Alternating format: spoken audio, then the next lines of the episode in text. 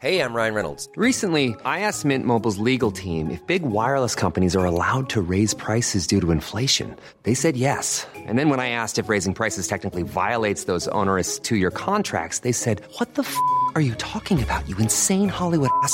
So to recap, we're cutting the price of Mint Unlimited from $30 a month to just $15 a month. Give it a try at mintmobile.com slash switch. $45 upfront for three months plus taxes and fees. Promo rate for new customers for limited time. Unlimited more than 40 gigabytes per month. Slows. Full terms at mintmobile.com.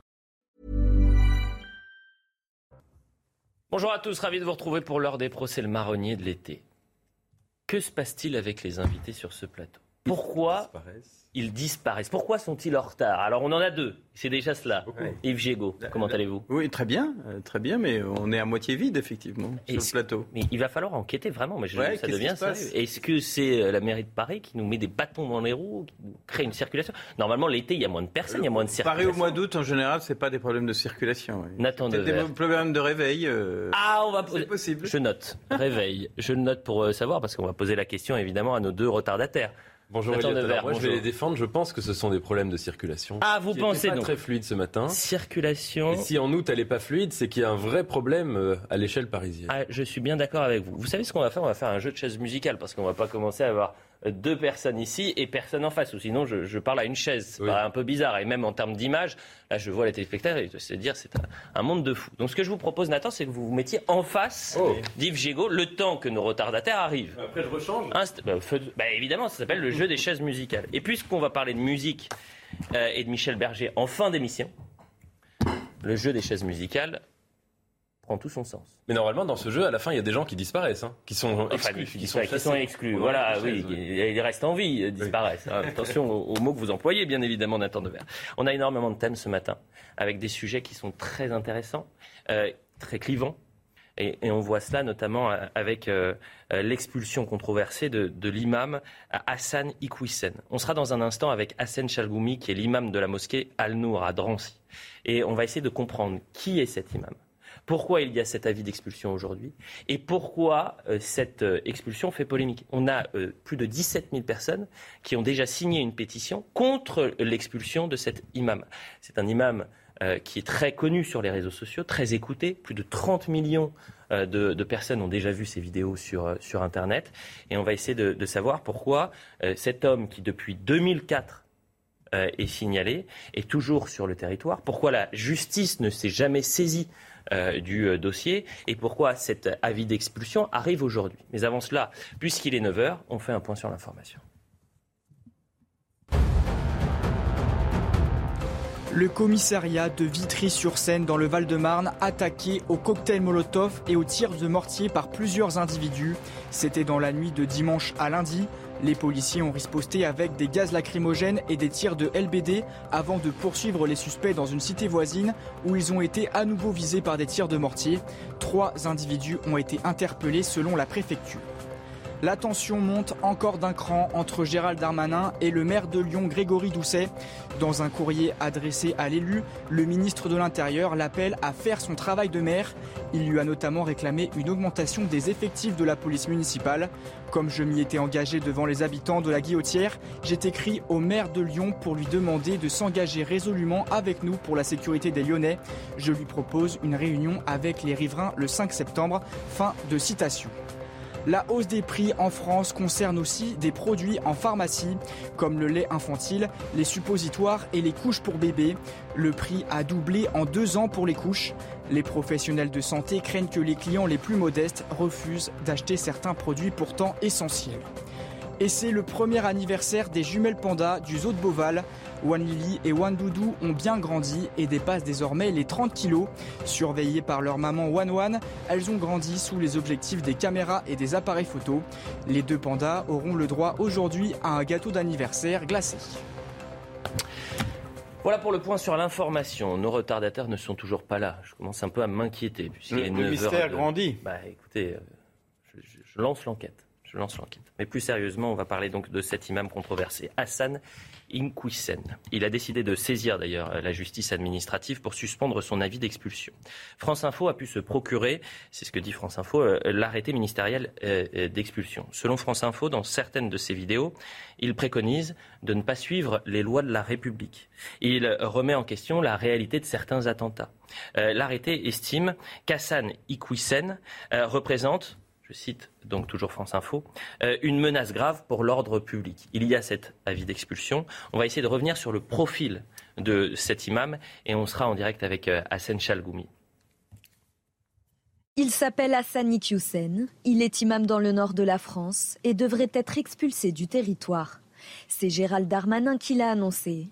Il est accusé de discours haineux et incitant à la violence contre la communauté juive.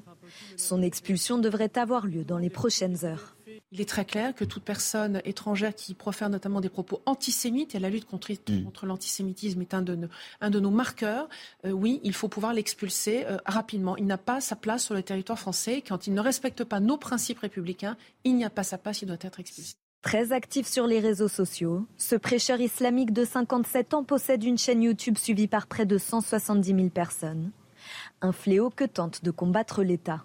Justement, une loi qui a été euh, votée de manière conclusive hier pour limiter la propagation des propos haineux euh, sur Internet. Le plus important, c'est de identifier les phénomènes et de s'armer notamment sur le plan légal pour pouvoir combattre ces phénomènes-là. Et c'est ce qui a été fait. L'expulsion de l'imam n'était pas possible avant la loi luttant contre le séparatisme, promulguée à l'été 2021. Hassan Chalgoumi, bonjour, merci d'être avec nous. Je rappelle que vous êtes euh, imam de la mosquée Al-Nour à Drancy. Est-ce que vous m'entendez? Oui, très bien, bonjour. Merci d'être avec nous. Euh, expliquez-nous, euh, et peut-être que vous allez nous donner plus de précisions, qui est euh, Hassan Iqwisen Est-ce que vous soutenez cet avis d'expulsion aujourd'hui? Oui, bien sûr. mais tout d'abord, je voulais parler quand même que le monde aujourd'hui vient de débarrasser l'un des plus dangereux au monde, ancien frériste, ancien frère musulman, Ayman Zawahri. Ayman Zawahri, Abdallah Azzam. Abdallah Azzam, il était assassiné en 1989. Les deux, ils appartiennent à la même mouvance, ça s'appelle les Frères musulmans, qui étaient créés en Égypte. Et leur euh, gourou, leur repère idéologique, s'appelle, on le connaît bien, Sayyid Qutb. Tous ces gens-là, ils appartiennent à la même mouvance qu'il appartient à M. Hassan Ekwissam. Hassan Ekwissam, pour moi, l'un des plus influents euh, frères musulmans en France après Tarek Ramadan et Abdel Hakim Sefrioui, qui est lui l'un des personnes suspectes dans l'assassinat de Samuel Paty. Euh, aussi, euh, cet homme, il a, si on regarde tous ses discours pendant 30 ans, vous avez des discours euh, anti-valeurs républicaines, confrontation, l'emportation de conflits israélo-palestiniens, négationnistes, antisémites. C'est lui le gardien dans les quartiers par rapport à une mentalité archaïque chez les jeunes. Il a fait autant de dégâts. Pour moi, euh, je pose la question pourquoi on attendait autant d'années C'était la question que j'allais vous poser à Sem Chalgoumi, parce que la polémique aujourd'hui, euh, qui est nourrie par une partie de la gauche, et euh, on, verra cette pétition qui a été signée par déjà plus de 17 000 personnes.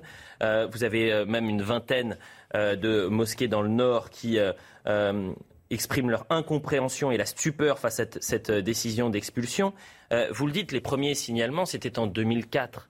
Euh, pourquoi la justice euh, ne s'est jamais saisie de ces prêches qui sont effectivement très contestables et qui touchent à la loi, donc? Et pourquoi on, y vient aujourd'hui, en quelque sorte? Moi, je pense que la mort de Samuel Paty, paix à son âme, ça a déclenché la conscience nationale il y a eu derrière ça la loi de séparatisme, cette loi qui permet de punir toutes les personnes qui dépassent, qui dérivent, les sectes, les mouvances. Ça, c'est un des facteurs numéro un. Deuxièmement aussi, il faut le dire, le courage du président de la République et le courage du euh, ministre de l'Intérieur et le préfet surtout, le préfet de Nord qui a eu cette décision parce que, vous savez, euh, pour moi, l'extrême gauche ou certains de gauche ou certains de l'extrême droite quand ils mélangent entre euh, euh, les islamistes et les musulmans, ça c'est vraiment c'est le c'est le ça c'est l'indigne irresponsable, l'ignorance totale. Parce qu'un islamiste, n'est pas un musulman. Hassan Kouissem, c'est pas un musulman, c'est un islamiste. et que l'extrême gauche essaie de défendre un islamiste, ou sont des complices, ou sont des naïfs, pardonnez-moi. Je trouve que l'extrême droite, pareil, quand il mélange entre un islamiste et le reste des musulmans, en accusant les musulmans tous des, islamistes, ça c'est le même jeu. Et en même temps, tous ces mosquées pour moi, tous ces individus, ou être naïfs, ou être de la branche des frères musulmans. En Belgique, ils le soutiennent, en France, pareil. Et, en plus, ils ont un système, écosystème très fort, les frères musulmans, depuis une trentaine d'années. Là, j'espère qu'il y a une vraie réveil, pas médiatique ou un coup, pardonnez-moi, politique. Non un vrai réveil de savoir qu'il n'y a pas plus dangereux que la mouvance frères musulmans. L'islam politique, moi je l'appelle, s'il n'y avait pas les frères musulmans, tous les musulmans sont des frères. Ce sont les frères des diables qui, malheureusement, qui promouvoir une idéologie de haine, de séparatisme, euh, une idéologie antisémite. Pourquoi on a eu autant de gêne, malheureusement? Euh, Medina Mouche, qui a fait un crime catastrophique en Belgique, euh, Mira, qui a fait les crimes à Toulouse, mmh. euh, qui a fait les crimes. Je pense que derrière tout ça, c'est cette idéologie, l'idéologie des frères musulmans. Et c'est important d'avoir votre discours et de commencer avec votre témoignage pour se rendre compte que ce que vous dites aujourd'hui euh, correspond à ce que pense la majorité, c'est important de le rappeler, la majorité euh, des Français de confession musulmane sur notre territoire et qui souffrent, pâtissent de l'islam politique et de, de, cet islam radical. On va voir justement ce sujet sur la pétition, je le disais, parce qu'aujourd'hui, il y a un vrai conflit qui est en train de s'opérer concernant cette expulsion, puisqu'une pétition rassemblant près de 17 000 signataires a été lancée contre l'expulsion de l'imam Hassan Iqwisen. Elle a été lancée par Fouad Bari, rédacteur en chef de Mizan Info, spécialiste de l'islam en France. On voit le sujet et on en parle après. Ce prêcheur islamique suivi par des milliers de personnes sur les réseaux sociaux était depuis longtemps dans le viseur de Gérald Darmanin. Pour mettre fin aux appels à la haine d'Hassan Iqwisen, c'est sur Twitter que le Premier ministre annonce sa sanction. Ce prédicateur tient depuis des années un discours haineux à l'encontre des valeurs de la France, contraire à nos principes de laïcité et d'égalité entre les femmes et les hommes. Il sera expulsé du territoire français. Une expulsion inattendue qui a fait bondir certaines personnalités de gauche, comme David Guéraud, député du Nord. Cette expulsion résulte du fait du prince. Gérald Darmanin veut saturer les ondes médiatiques avec un discours sécuritaire et répressif. La mosquée où l'imam prêche lui apporte également son soutien, elle a publié ce communiqué signé par une trentaine d'autres mosquées. Des mosquées qui, pour beaucoup, ont aussi lancé cette pétition en ligne. Près de 19 000 signatures en quatre jours seulement. Le Rassemblement national, de son côté, a appelé le Premier ministre à la plus haute fermeté en fermant les mosquées à l'origine de cette pétition. Parce qu'il n'y a pas que des signataires. Hein. Dans le Nord, 26 mosquées ont publié un communiqué commun exprimant la même incompréhension et stupeur face à cette décision d'expulsion qualifiée d'erreur manifeste. Euh, on va revoir juste le tweet de Jordan Bardella. 20 mosquées proches des frères musulmans lancent une pétition contre l'expulsion d'Hassan Iqwisen, euh, imam islamiste, anti-français et antisémite. Gérald Darmanin a donc clé en main une liste de mosquées séparatistes à fermer euh, dès demain matin. Plus de faiblesse, place à l'action. C'était important de, poser euh, euh, le contexte, de comprendre qui était cette personne, quelle était la polémique autour de son euh, expulsion. Et maintenant, on peut commencer le débat. Et je remercie Sébastien Ligné, journaliste à Valeurs Actuelles, ainsi que Stanislas Rigaud, président de Génération Z, de nous rejoindre sur ce plateau. Peut-être avec vous, Nathan, un premier mot sur ce, dossier. Et, on sent que vraiment on est sur un sujet particulièrement sensible où il y a finalement deux manière de, voir notre société qui se confronte, voire s'affronte. Oui, bien sûr. Alors, la première chose que j'aimerais dire, c'est que je trouve que le, gouvernement a eu raison, quand il a fait la loi séparatisme, d'estimer que le problème de l'islamisme se jouait avant tout sur le terrain des idées. L'islamisme est une idéologie théologico-politique qui, qui, se diffuse et qui s'essaime par une forme de propagande qui peut prendre diverses formes, qui peut prendre la forme de, prêche dans des mosquées, qui peut prendre la forme euh, de vidéos sur Internet, énormément. Vous savez, il y a beaucoup de gens qui viennent à l'islamisme aujourd'hui en étant séduits par du contenu qu'ils trouvent euh, chez des sortes de youtubeurs euh, islamistes, mhm. intégristes, fanatiques. Et troisièmement, dans certaines écoles confessionnelles. Le gouvernement avait posé ce constat de manière lucide.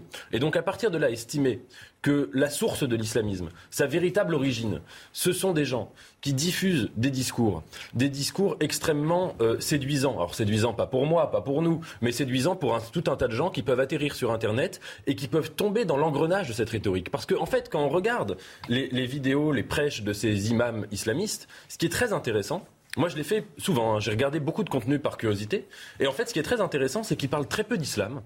L'essentiel de leur rhétorique, c'est une sorte de critique euh, haineuse, radicale de la modernité, de la modernité occidentale, de la société dans laquelle on vit. Et si vous voulez, à partir d'une critique de la société de consommation, de choses comme ça, ils arrivent tout de suite à dévier de manière très très subtile, subrepticement, vers euh, une, une promotion d'un islam qui n'est pas un islam, qui est un islamisme et, et qui est extrêmement haineux. Donc à partir de là, estimer que c'est cette rhétorique qu'il faut casser, estimer que ça se joue sur le terrain des idées, de ce qu'il y a dans la tête, c'est le bon constat. Ensuite, la question de savoir si l'expulsion, elle devait être le fait du- d'un arrêté ministériel et si elle devait venir de l'exécutif, ça c'est une question légale qui se pose par rapport à l'état de droit. Et c'est pour ça qu'on sera avec Georges Fenech dans un instant pour faire un, un point sur la loi. Euh, que dit la loi? Euh, Pourquoi c'est aujourd'hui le ministre de l'Intérieur qui enclenche cet avis d'expulsion? Pourquoi depuis 2004, je le disais, il y avait des premiers signalements sur cet imam et rien n'a été fait entre 2004 et 2022 Toutes ces questions, on va les voir avec Georges Fenech. Je veux juste remercier Hassan Chalgoumi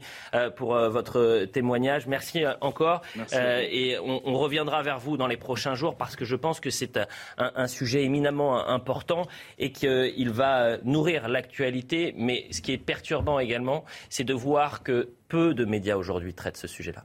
Euh, J'ai regardé les matinales euh, des autres chaînes et radio et télé. Personne n'en parle.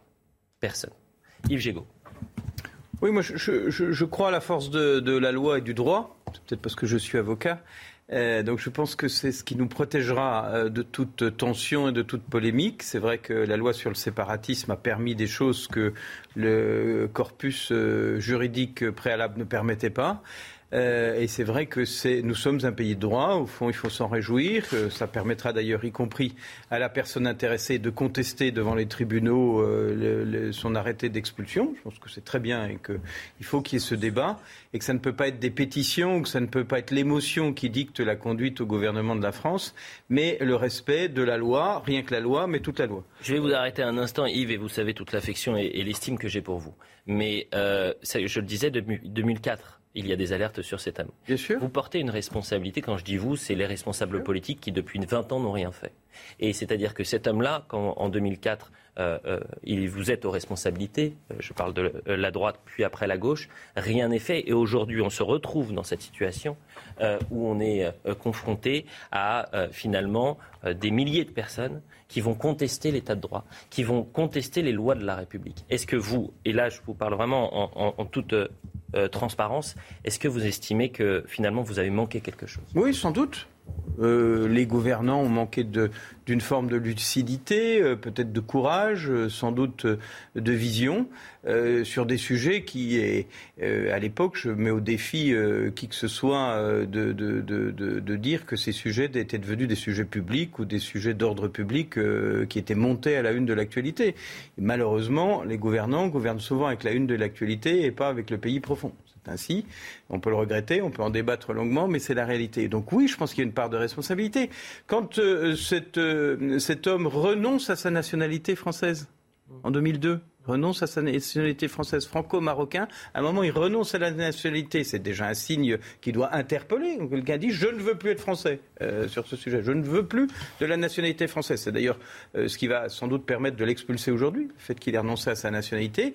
Il y a beaucoup d'alertes, il y a eu euh, beaucoup de, sans doute de lumières rouges qui se sont allumées et on peut se dire qu'on réagit trop tard. Il y avait sans doute un corpus lég- législatif et juridique qui ne permettait pas d'agir aussi facilement, d'où Mhm. euh, un certain nombre de lois qui ont évolué, d'où la loi sur le séparatisme, parce que nous sommes un pays de droit, et y compris les gouvernants, ils ne peuvent pas courir le risque de commencer un bras de fer euh, aussi euh, sensible avec quelqu'un pour perdre devant les tribunaux. C'est aussi quelque chose qui, qui, qui c'est difficile. Mais si vous voulez m'entendre dire euh, on a trop tardé dans notre pays à relever euh, des excès et à les sanctionner, vous avez raison. Et l'islam politique euh, est resté impuni pendant trop longtemps. La la gauche, une partie de la gauche, et notamment l'extrême gauche, est en train de, de, rentrer dans cette polémique et de soutenir indirectement cet, imam. Le député David Guiraud, par exemple, alerte sur le timing de l'expulsion via un communiqué. Le bras droit de Jean-Luc Mélenchon s'interroge, puis attaque le ministre de l'Intérieur.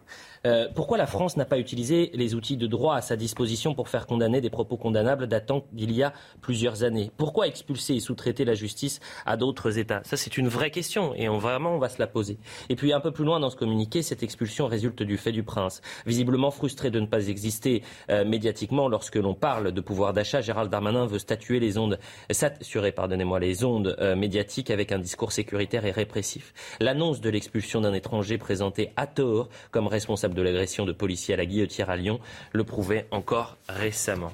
Quel regard vous portez sur, euh, sur ce phénomène, Stanislas Rigaud? Il y a plusieurs choses dont se dit David Giraud. Il y a un petit fond de vrai, c'est qu'évidemment, le Darmanin fait beaucoup de com politique. On a, on a déjà eu l'occasion d'en parler plusieurs fois. Gérald Darmanin, c'est quand même un ministre de l'Intérieur qui fait, euh, avant de faire son euh, travail de ministre, fait un travail de communication. Ça, c'est le premier point. Deuxième point, sur la France insoumise et plus globalement sur l'extrême gauche, il y a en fait, derrière tout ça, un enjeu électoral. C'est-à-dire qu'ils savent à qui ils parlent quand ils défendent de façon implicite ou explicite euh, cet imam. Ils savent à qui il parle. Et d'ailleurs, quand on s'étonne de voir une vingtaine de mosquées ou euh, des dizaines de milliers de jeunes suivre cet imam, euh, moi, ça me surprend encore parce que déjà en 2020, l'IFOP, par exemple, faisait un sondage. Il y a 57% des jeunes musulmans qui disaient préférer la charia aux lois de la République.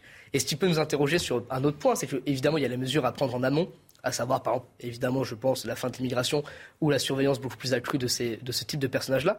Et puis, un autre point, c'est que ce que nous, on a proposé à ces jeunes musulmans qui grandissent dans notre pays, euh, n'est peut-être pas assez fort. C'est-à-dire qu'aujourd'hui, les valeurs, euh, soi-disant, de vivre ensemble, que euh, certains prônent à longueur de temps, ne sont peut-être plus assez fortes pour lutter face à quelque chose qui transcende une partie de cette jeunesse-là, quelque chose de plus grand, plus beau, pour eux, en tout cas, évidemment, pas, pas dans mon cas, évidemment, mais.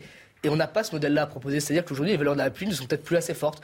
Mais elles sont plus assez fortes aussi pour une raison simple. C'est que quand on est un jeune venu d'un pays du Maghreb et qu'on arrive en France, et que dans cette classe, où on est en sixième là-bas, il y a déjà 25, 26 élèves qui sont aussi issus du Maghreb, qui sont de la même religion, et qui se retrouvent avec un professeur qui essaie de leur enseigner soit l'histoire de France, soit l'histoire de la Shoah, soit l'histoire de la République. Eh ben, c'est pas possible. Eh ben, c'est trop compliqué. Donc, il y a eu des problèmes en amont qui n'ont pas été traités. Maintenant, il faut se poser la question de comment on fait pour avoir un discours aussi puissant, plus fort. Cet imam, il, est né, il est né en France. Hein non, bien sûr, mais il est issu de. Donc on peut pas. Non, non, mais bien sûr, mais il, est, jeune dont il, est né en France, il a 58 ans. Ça veut dire ah, que le, la défaillance qu'on peut évoquer du système euh, éducatif, et, elle est bien plus profonde et bien plus ancienne que euh, celui qui serait arrivé à l'âge de 14 ou 15 ans et qui aurait eu du mal euh, à accéder. Je pense que vous avez raison en disant qu'au fond, on n'oppose plus la morale républicaine à une morale religieuse et que la morale religieuse vient prendre une place que la République a laissée vide mmh. et que euh, c'est un vrai débat de société sur euh, est-ce qu'on doit, est-ce qu'il faut, euh, qu'est-ce qu'il faut porter en valeur morale républicaine pour offrir à la jeunesse et pas seulement à notre pays des règles qui ne soient pas seulement les règles religieuses. les religions s'engouffrent devant et pas seulement la religion musulmane. Toutes les religions s'engouffrent dans ce y compris l'extrémisme de toutes les autres religions on est dans, on est dans pardon, une société où il y a quand même des choses qui sont aberrantes et pour les, notamment les jeunes religieux de tous bords, pour le coup vous avez raison, voir euh, tous les, par exemple, sur les lois bioéthiques, par exemple, il y a des choses tellement aberrantes qui se passent dans ce pays que ça perturbe un certain nombre de personnes qui sont en manque de repères et qui trouvent ça absolument hallucinant. Mais là, on parle de l'imam, on, parle d'un imam en question. Mais comme l'a dit Jordan Bardin dans son tweet, il a raison. Il y a une vingtaine de mosquées qu'il défend. Et dans le Nord c'est partout. Sinon. Oui, parce que sinon c'est à Grenoble, c'est à Limoges, c'est à Lyon. On va récapituler juste deux secondes là-dessus. Il y a une vingtaine de mosquées seulement dans le Nord qui le défendent. Mhm. Il y a 17 000 personnes qui signent une pétition pour le défendre, pour le coup explicitement. On a une partie de la classe politique d'extrême gauche qui le défend.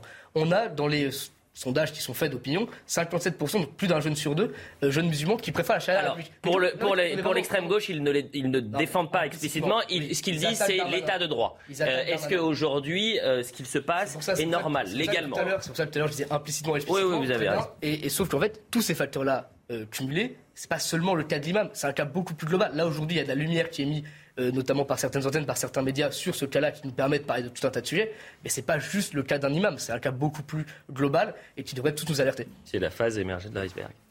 Sébastien Ligné. Sur la, question, parce que c'est ça la question qui devrait nous intéresser, c'est au-delà du comment, c'est le pourquoi et, euh, si vous voulez, comment on en arrive là? Parce que euh, c'est une question qu'on se pose avec cet imam-là, mais c'est une question qu'on s'est posée mais des, centaines de fois euh, ces dernières années, ces dernières dizaines d'années, avec des imams dans, dans, des situations similaires, avec des terroristes, etc., avec des délinquants qui agressent alors qu'ils sont en situation irrégulière depuis plusieurs années. C'est c'est qu'est-ce qu'on fait avec cette situation maintenant qu'on a ça?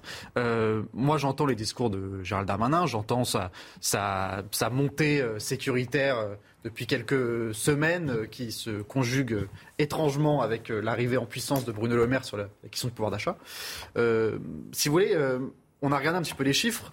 depuis deux ans, il y a eu 22 mosquées qui ont été fermées en France. 22 mosquées sur un peu plus de 2300, je crois, mosquées en France. Je ne dis pas que toutes les mosquées françaises sont dans des situations comme ça, mais enfin, il y a 2000 mosquées en France. On sait qu'il y a plus de 22, on sait qu'il y en a maintenant une vingtaine, rien que dans le Nord, qui sont donc, à mon avis, sujets à polémique. On en a fermé 22 sur tout le territoire depuis deux ans. Euh, donc j'entends les discours de euh, on va durcir les, règles, on va se servir de la loi séparatisme, etc. Mais c'est toujours on va, on va, on va. Quand est-ce qu'on fait? Quand est-ce qu'on accélère? Quand est-ce Là, apparemment, le ministre il fait puisqu'il signe non, non, non, non, Pour l'instant, le ministre il fait pas. Le ministre il dit. Apparemment. Non, oui, oui, non, mais c'est différent. Dire et faire, c'est quand même pas la même chose. Hein. Euh, si vous voulez, moi j'attends qu'on passe à l'étape supérieure. Il y a encore très récemment, on était encore à la fameuse charte de, des laïcités. Souvenez-vous, on, mmh. demandait à, aux, principales organisations musulmanes françaises de signer des chartes, alors qu'on savait que dans ces organisations, il y avait des, associations euh, euh, éminemment euh, politiques, proches des frères musulmans, qui ont signé cette charte sans évidemment prendre compte des conséquences, parce qu'ils se sont dit on va signer, au moins on sera laissé tranquille, ce qui s'est exactement passé, notamment dans l'Est de la France, avec des, mosquées soutenues par les frères musulmans et miligorus qui sont encore aujourd'hui en place. Donc qu'est-ce qu'on fait? Quand est-ce qu'on accélère la fermeture des mosquées polémiques? Quand est-ce qu'on encadre réellement, là je vous rejoins, les écoles coraniques Parce que c'est aujourd'hui un vrai sujet. C'est-à-dire que toutes les écoles, que ce soit les écoles de confession euh, juive ou les écoles de confession chrétienne privées, sont encadrées euh, par, euh, par l'État français.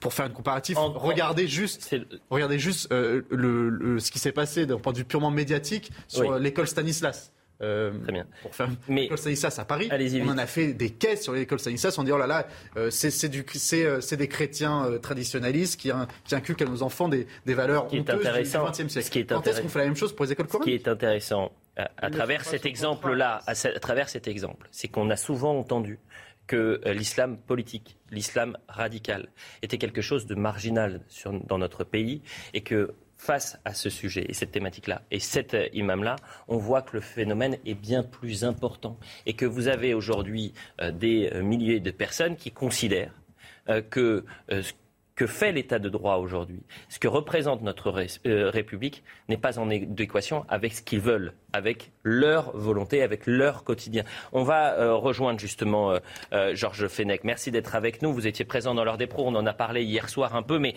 je veux qu'on fasse un point légal. C'est-à-dire que déjà, euh, le fait que la justice administrative soit saisie pour suspendre l'avis d'expulsion, euh, qu'est-ce que ça change? Est-ce que ça veut dire que euh, cet imam qui a reçu un avis d'expulsion reste pour l'instant sur notre territoire? Le, ministre de l'Intérieur est dans son droit de prononcer et de décréter donc un arrêté d'expulsion en se fondant sur une menace imminente, une menace urgente contre la sûreté de l'État, contre l'ordre public, euh, à partir des éléments qui lui sont apportés par, euh, par les services préfectoraux. Donc, du point de vue de la légalité, c'est un acte souverain, je dirais, du ministre de l'Intérieur, qui apprécie euh, la gravité de la situation de cet imam pour prononcer son expulsion. Bon, c'est une mesure d'urgence qui est prise. Hein. Euh, ceci dit, euh, la défense est dans son rôle aussi de saisir avec un référé liberté euh, sur l'opportunité d'une telle décision, enfin sur la légalité de cette décision. Et le juge a 48 heures pour, pour statuer et également le, le Conseil d'État. Mais il faut bien comprendre qu'il s'agit d'une mesure urgente et que donc ces recours n'ont pas d'effet en réalité suspensif. C'est-à-dire que le ministre intérieur peut, dans les heures qui viennent, procéder à faire procéder à l'arrestation de cet individu euh, et euh, l'expulser du territoire, soit vers son pays d'origine, le Maroc, soit vers un pays tiers euh, qu'il choisit lui-même. Et il aurait d'ailleurs, choisi la avec Belgique. l'accord évidemment du pays tiers. Et il aurait d'ailleurs choisi, Pardon la, la- il aurait d'ailleurs choisi la, la Belgique. Euh, et je veux revenir sur un point euh, de David Guiraud, le député David Guiraud, qui dit Je m'interroge pourquoi la France n'a pas utilisé les outils de droit à sa disposition pour faire condamner les propos condamnables datant d'il y a plusieurs années? Ce qui est vrai, c'est que depuis 2004, cet homme est dans les, euh, dans les radars, en quelque sorte, surveillé, que ses prêches sont effectivement, certaines de, de ses paroles sont polémiques, voire entrent dans le cadre juridique, mais rien n'a été fait. Expliquez-nous, Georges Fenech. Alors, je ne sais pas pourquoi, effectivement, il n'y a pas eu de, de, de, de poursuites et, et de décisions de, de condamnation euh, entrant dans le cadre de la loi pénale, c'est-à-dire la- l'appel à la haine, à la provocation, etc. Euh, je ne sais pas. Ce qui est certain, c'est que euh, mesure d'expulsion n'est pas obligée de s'appuyer sur des condamnations pénales. Hein, il y a deux choses distinctes. Il y a la justice et il y a l'administration. L'administration, par la, la bouche du ministre de l'Intérieur, Mhm. considère que le- les, les prêches de ce prédicateur sont une menace pour la France. Donc, il n'a pas à s'appuyer sur des condamnations pénales. Pourquoi n'y a-t-il pas eu de poursuite? Je n'en sais rien. On a estimé que peut-être ça n'était pas suffisamment caractérisé. Mais toujours est-il que le l'Intérieur n'est pas obligé de s'appuyer sur une condamnation pénale pour estimer que la présence de cet imam n'est plus souhaitable en France. Eh bien, merci Georges Fenech pour ces précisions très intéressantes de, de voir la, la différence entre une décision donc euh, de, de l'État euh, et du ministre de l'Intérieur et la décision de, de justice et cette euh, Et dualité. avant la loi séparatisme, le- les ministres de l'Intérieur n'avaient sans doute pas autant de marge de manœuvre que l'actuel ministre de l'Intérieur pour procéder à ces expulsions administratives. C'est entendu. C'est ça la question. Après, pourquoi la justice ne s'est pas saisie de ces propos, ça reste une interrogation. 9h28, on part en publicité, on revient pour la suite de l'heure des pros. La suite de l'heure des pros, toujours avec Stanislas Rigaud, Yves Gégaud, Nathan Dever et Sébastien euh, Ligné. Euh, Sébastien Ligné et Stanislas Rigaud, euh, on a commencé l'émission sans vous. On a essayé d'enquêter. Il y avait deux possibilités. Soit c'était un retard dû au réveil, soit c'était un retard dû à la circulation. Quelle était la problématique, Stanislas Ni Rigaud euh, je vais défendre euh, Sébastien Nier par la même occasion, mais ni l'un ni l'autre. Nous sommes arrivés 20 minutes avant l'émission. Ah bon? 20 minutes. Et 20 minutes avant l'émission, vous étiez où? Vous étiez perdu? Et gentiment, vos équipes euh, à CNews nous ont proposé un café dans les loges au fond là-bas. Et personne n'est venu nous chercher. Et donc, Ah, parce qu'on a besoin de vous tenir par la main pour vous accompagner. Vous savez pas que l'émission commence à en 9h. conversation. Déjà, oui, C'est vrai que Sébastien Ligné, c'est la première fois que vous venez sur ce plateau, donc vous ne saviez pas que l'émission commençait à vous savez, 9h. dans des conversations passionnantes avec M. Ligné, ça Et comme on dit en italien, si non è vero è bene trovato. Alors, euh, essayez de la traduire celle-là parce que peut-être Si c'est les- pas vrai, c'est bien trouvé. Ah, c'est pas. Si c'est pas bien, c'est bien trouvé. Avançons un petit peu. Et cette première partie était vraiment euh, très intéressante. On va parler de Michel Onfray à présent, qui a couché sur papier ce que beaucoup pensent euh, tout bas. Mais il est 9h31. Nous aussi, on a un tout petit peu de retard. Et on fait un point sur l'actualité. Renforcer le pouvoir des maires face à l'immigration, c'est la demande adressée par Christian Estrosi à Gérald Darmanin après l'annonce du ministère de l'Intérieur d'un projet de loi sur l'immigration. Parmi les propositions du maire de Nice, permettre aux polices municipales d'effectuer des contrôles d'identité ou encore mettre fin au campement sauvage sans avoir à saisir le procureur ou le préfet. La vague de chaleur s'intensifie dans le sud de l'Hexagone avant de se propager dans le nord du pays. Cinq départements sont en vigilance orange canicule l'Ardèche, la Drôme, le Gard, le Vaucluse ainsi que les Pyrénées-Orientales. Un épisode de canicule qui se confirme pour le milieu de semaine avec des températures maximales entre 34 et 38 degrés selon Météo France. Une centaine de bébés tortues marines sont nés en sécurité dans une écloserie du Venezuela. Elles ont été libérées sur la plage par un groupe d'enfants et de sauveteurs qui luttent depuis 16 ans contre leur extinction. S'élançant sur le sable, elles étaient impatientes d'atteindre la mer. 2022 a été l'une des meilleures années de ponte dans le nord du pays.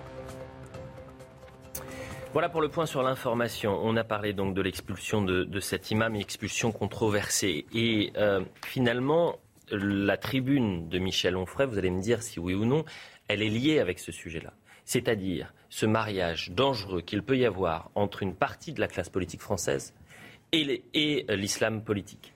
Et dans cette tribune de Michel Onfray, euh, publiée dans le JDD, on en a déjà parlé hier, mais il y a de nouvelles réactions, euh, il alerte sur la troisième étape de l'antisémitisme, qui trouve sa base aujourd'hui dans l'antisionisme.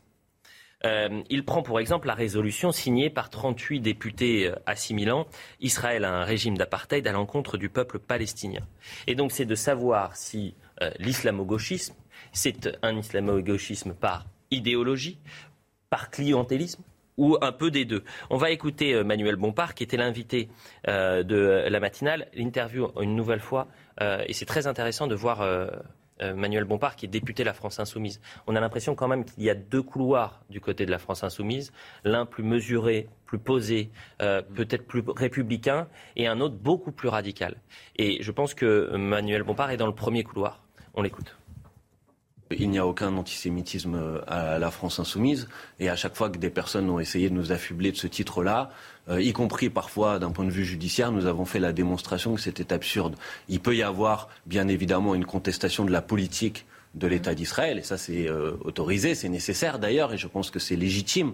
Alors, ce qu'oublie quand même de dire Manuel Bompard, c'est que cette euh, résolution a été signée euh, par euh, des députés de la France Insoumise, notamment David Guiraud, notamment Adrien Quatennens. Écoutons également François Pupponi, ancien député, il était hier invité de Punchline, il dit le problème de l'antisionisme et de l'antisémitisme nourri par certains députés et certains membres politiques de gauche, ça date depuis des années. Ça fait longtemps que certains antisémites savent qu'on ne peut plus dire mort aux juifs et que certains disent maintenant euh, mort à Israël. Mais la nouvelle définition de l'antisémitisme qui a été votée à l'Assemblée nationale, c'est une résolution, dit bien que haïr Israël, demander la mort d'Israël, c'est une nouvelle forme d'antisémitisme. C'est la nouvelle définition d'antisémitisme. Et sincèrement, enfin, le texte dont on, fait, dont on parle là, qui a été déposé par des députés de la France insoumise, du Parti communiste et du Parti socialiste, parle de race juive, puisqu'on parle de race palestinienne. Moi, je ne savais pas que les Juifs avaient une race. Nathan Devers, euh, quelles sont les raisons de ce mariage dangereux opéré par euh, certains responsables politiques de gauche et, l'islam politique? Écoutez, les raisons de cette, de cette résolution, et de ce mariage dont témoigne cette résolution, c'est l'importation d'un conflit étranger, le conflit israélo-palestinien, en France, qui dure depuis des années, des décennies, et euh, qui a des acteurs multiples. J'aimerais juste dire une chose. Il y a une très grande différence entre décider de s'engager dans un conflit international, en étant français, de dire voilà, moi par exemple, la guerre russo-ukrainienne, je prends parti pour tel ou tel camp, je m'engage. Ce mhm. C'est pas la même chose de s'engager ou d'importer le conflit à l'intérieur de la France. Parce que dans un cas, on sort de soi-même pour aller voir ce qui se passe à l'étranger, mhm. et dans l'autre, en fait, on cherche juste à déplacer le conflit et à l'analyser avec des lunettes françaises. Donc, dans la tribune que vous montriez de Michel Onfray, il avait raison d'estimer que cette euh, résolution était honteuse et qu'elle employait des concepts qui ne permettaient pas de penser le conflit israélo-palestinien et qui, en effet, correspondaient à toute une vilaine tradition à gauche. Une résolution qui, excusez-moi, entend assimiler Israël à un régime d'apartheid, je le dis, je précise pour euh, les téléspectateurs, signé par 38 parlementaires. Oui. Cependant, euh, moi, il y a quand même deux choses qui m'ont dérangé dans cette tribune. La première, c'est qu'il fait une sorte d'historique de l'antisémitisme en identifiant trois temps et il n'identifie pas la période de l'antisémitisme biologique, C'est qui est quand même celle qui a été la plus meurtrière, la plus criminelle. De la Shoah. Euh, la Shoah, mais tout avant, tout le système de discours qui était un système de discours d'antisémitisme qui n'était pas tellement. C'est l'argument posé par la France insoumise. Pas tellement, mais c'est un argument. Mais non, mais c'est juste. Voilà. Et puis la, deuxième chose, moi, qui m'a le plus gêné, c'est qu'en France, il y a une méconnaissance de tous les côtés sur le conflit israélo-palestinien, et on y va à coup de caricatures permanentes. Et quand vous voyez, quand Michel Onfray, à la fin de sa tribune, dit euh, Je suis allé une fois à Tel Aviv et euh, j'ai été émerveillé de voir un muezzin qui fonctionnait. Alors, quiconque connaît un peu ce conflit, euh, c'est un argument absurdissime. Si vous voulez, le conflit israélo-palestinien aujourd'hui, il se joue en Cisjordanie, il se joue un peu à Gaza, mais vraiment l'enjeu géopolitique majeur, c'est en Cisjordanie. Et évidemment, qu'il y ait des muezzines à Tel Aviv, qui est, tout le monde le sait, une ville de, de multiculturalisme, une ville de vivre ensemble, une ville de tolérance, ça n'a rien à voir. C'est un peu comme si on avait un débat sur la politique américaine et que quelqu'un se mettait à écrire une tribune en disant mais vous savez il y a des marchands de glace à Central Park. Mm. Alors c'est très gentil, mais ça n'a rien à voir, c'est des cartes postales. Et je regrette que de tous les côtés, des gens qui défendent euh, la Palestine, des gens qui défendent Israël, etc. En fait, leur but, c'est pas tellement de penser la complexité de ce conflit qui n'est pas réglé depuis des décennies et même depuis un siècle, parce qu'en vrai, ce conflit commence au début du XXe siècle. Si, ce conflit n'a pas été réglé, c'est précisément parce qu'il est complexe. Et quand on veut le réduire à des caricatures, c'est assez euh, dommage. Nouvelle déclaration de François Pupponi, c'était donc euh, dans Punchline hier soir. de haine d'Israël, c'est quelque chose de- d'évident. Enfin, on- lors de la présente mandature, on a voté à l'Assemblée nationale la, la nouvelle définition internationale de l'antisémitisme qui allie euh, la haine d'Israël avec l'antisémitisme. Et euh, le, le groupe La France Insoumise et le groupe socialiste ont refusé de voter cette définition. Donc c'est pas nouveau. Ça continue. Ce qui est choquant dans la, la- la résolution qui a été déposée, c'est qu'on parle de race palestinienne et de race juive. Je, je pensais- je sais pas, je- quand on arrive dans une résolution déposée à l'Assemblée nationale en employant ces termes-là, c'est juste surréaliste. Mais c'est révélateur d'une dérive terrible de, de l'extrême gauche en France euh, qui s'allie avec les islamistes et qui se rejoignent sur cette nouvelle forme d'antisémitisme. Vous partagez ce constat, euh, Stanislas Rigaud?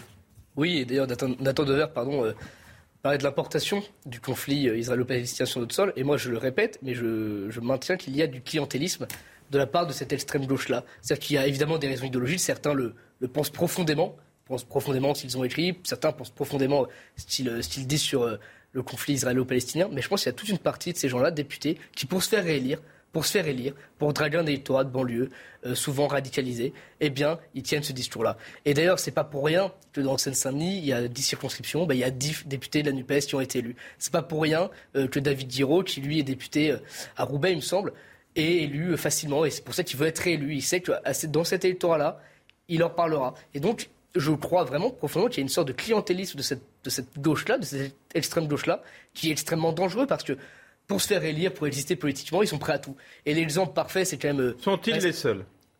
Sont-ils les seuls? Mais ça, c'est encore un autre sujet. Pardon, mais j'ai pas vu d'autres partis. J'ai pas vu d'autres partis euh, faire de même. Aller dans l'extrême pour se faire élire Ah oui, qui, par Oh, exemple écoutez, on pourrait faire une révision euh, Ah, prie, euh, des dernières élections pour Euh, savoir. Vous savez, l'antisémitisme, c'est la chose la plus partagée au monde. Entre l'extrême droite et l'extrême gauche, aujourd'hui, c'est la maladie la plus partagée au monde.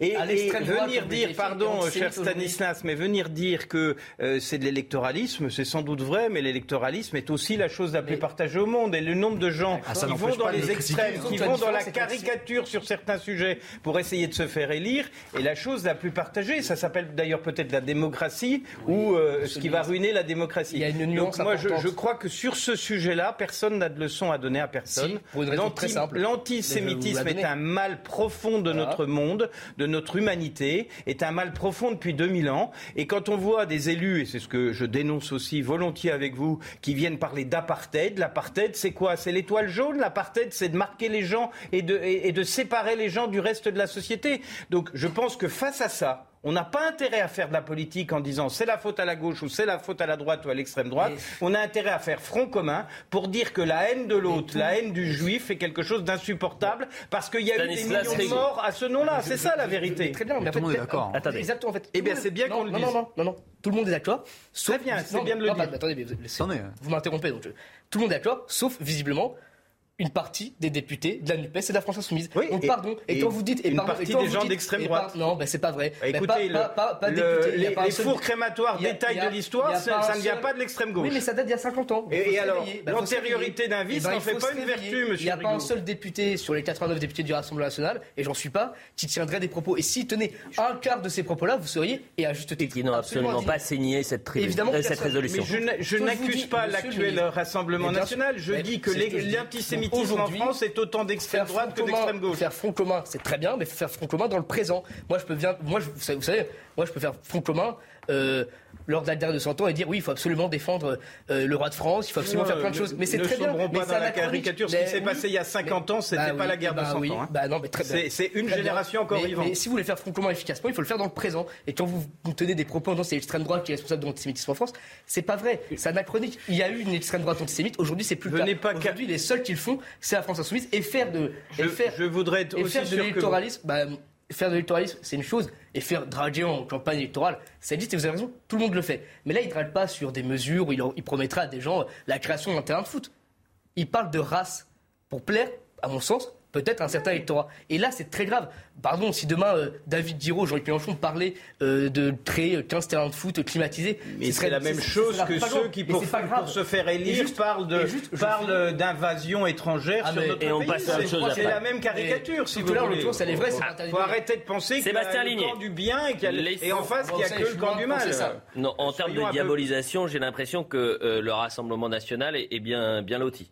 Mais c'est Euh, intéressant depuis ce que euh, dit quelques mois. hein. Mais C'est qu'il y a quand même un déplacement du politiquement correct. Et d'ailleurs, et si je puis me permettre également, j'ai l'impression qu'il y a une forme de complaisance euh, vis-à-vis des députés euh, de la France insoumise qui sont certains députés tout cas pas sur qui prennent. Bah non, parce que justement, on a peut-être le courage de dire les choses. Mais euh, en tous les cas, il y a ces derniers mois euh, par exemple, la police tue, euh, par exemple, les positions euh, sur cette résolution, les déclarations toujours plus offensives, toujours plus agressives, qui sont dénoncées chez certains, mais tuent chez d'autres. Et on met la poussière sous le tapis quand c'est un, élu du, de la NUPES ou de la France Insoumise. Sébastien Ligne. Sur, cette question, on voit bien, et ce plateau le montre très bien, c'est que c'est un, débat qui passionne les Et c'est pour ça que je vous écoute attentivement. Et, c'est tant mieux d'ailleurs, parce que c'est des sujets importants. La vraie question, et, c'est dans le, c'est dans le bandeau, c'est, toute la question de ce sujet, parce que M. Onfray, il a ratissé assez large, il a parlé d'histoire, d'antisémitisme, etc., mmh. euh, de, de, de, culture de la gauche sur l'antisémitisme, ça on peut en débattre. Euh, maintenant sur l'antisionisme, parce que c'est ça la clé aujourd'hui du, du, débat, c'est ça qui est en question. C'est déjà il faut comprendre ce que c'est l'antisionisme, parce que c'est une définition qui a évolué et qui aujourd'hui n'est pas fixée.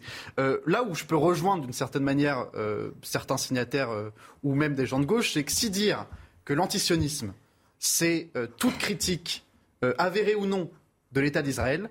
Alors là, je les rejoins. Pour moi, l'antisionisme ne doit pas devenir euh, une protection absolue de l'État d'Israël, de sa politique. Ce n'est absolument pas le cas. Personne ne sacralise l'État d'Israël. Mais non, mais je, dis pas que c'est le cas. Tout le monde a le droit de débattre, de critiquer une politique mais, ça. Y compris d'ailleurs en Israël. Mais bien sûr. Évidemment, mais le risque peut être là. Si maintenant l'antisionisme, dans sa définition, on va dire première, c'est une haine absolue de l'État d'Israël, même dans sa vocation d'exister à part entière et la vocation du peuple juif d'avoir une volonté propre, dans ce cas-là, je peux les rejoindre.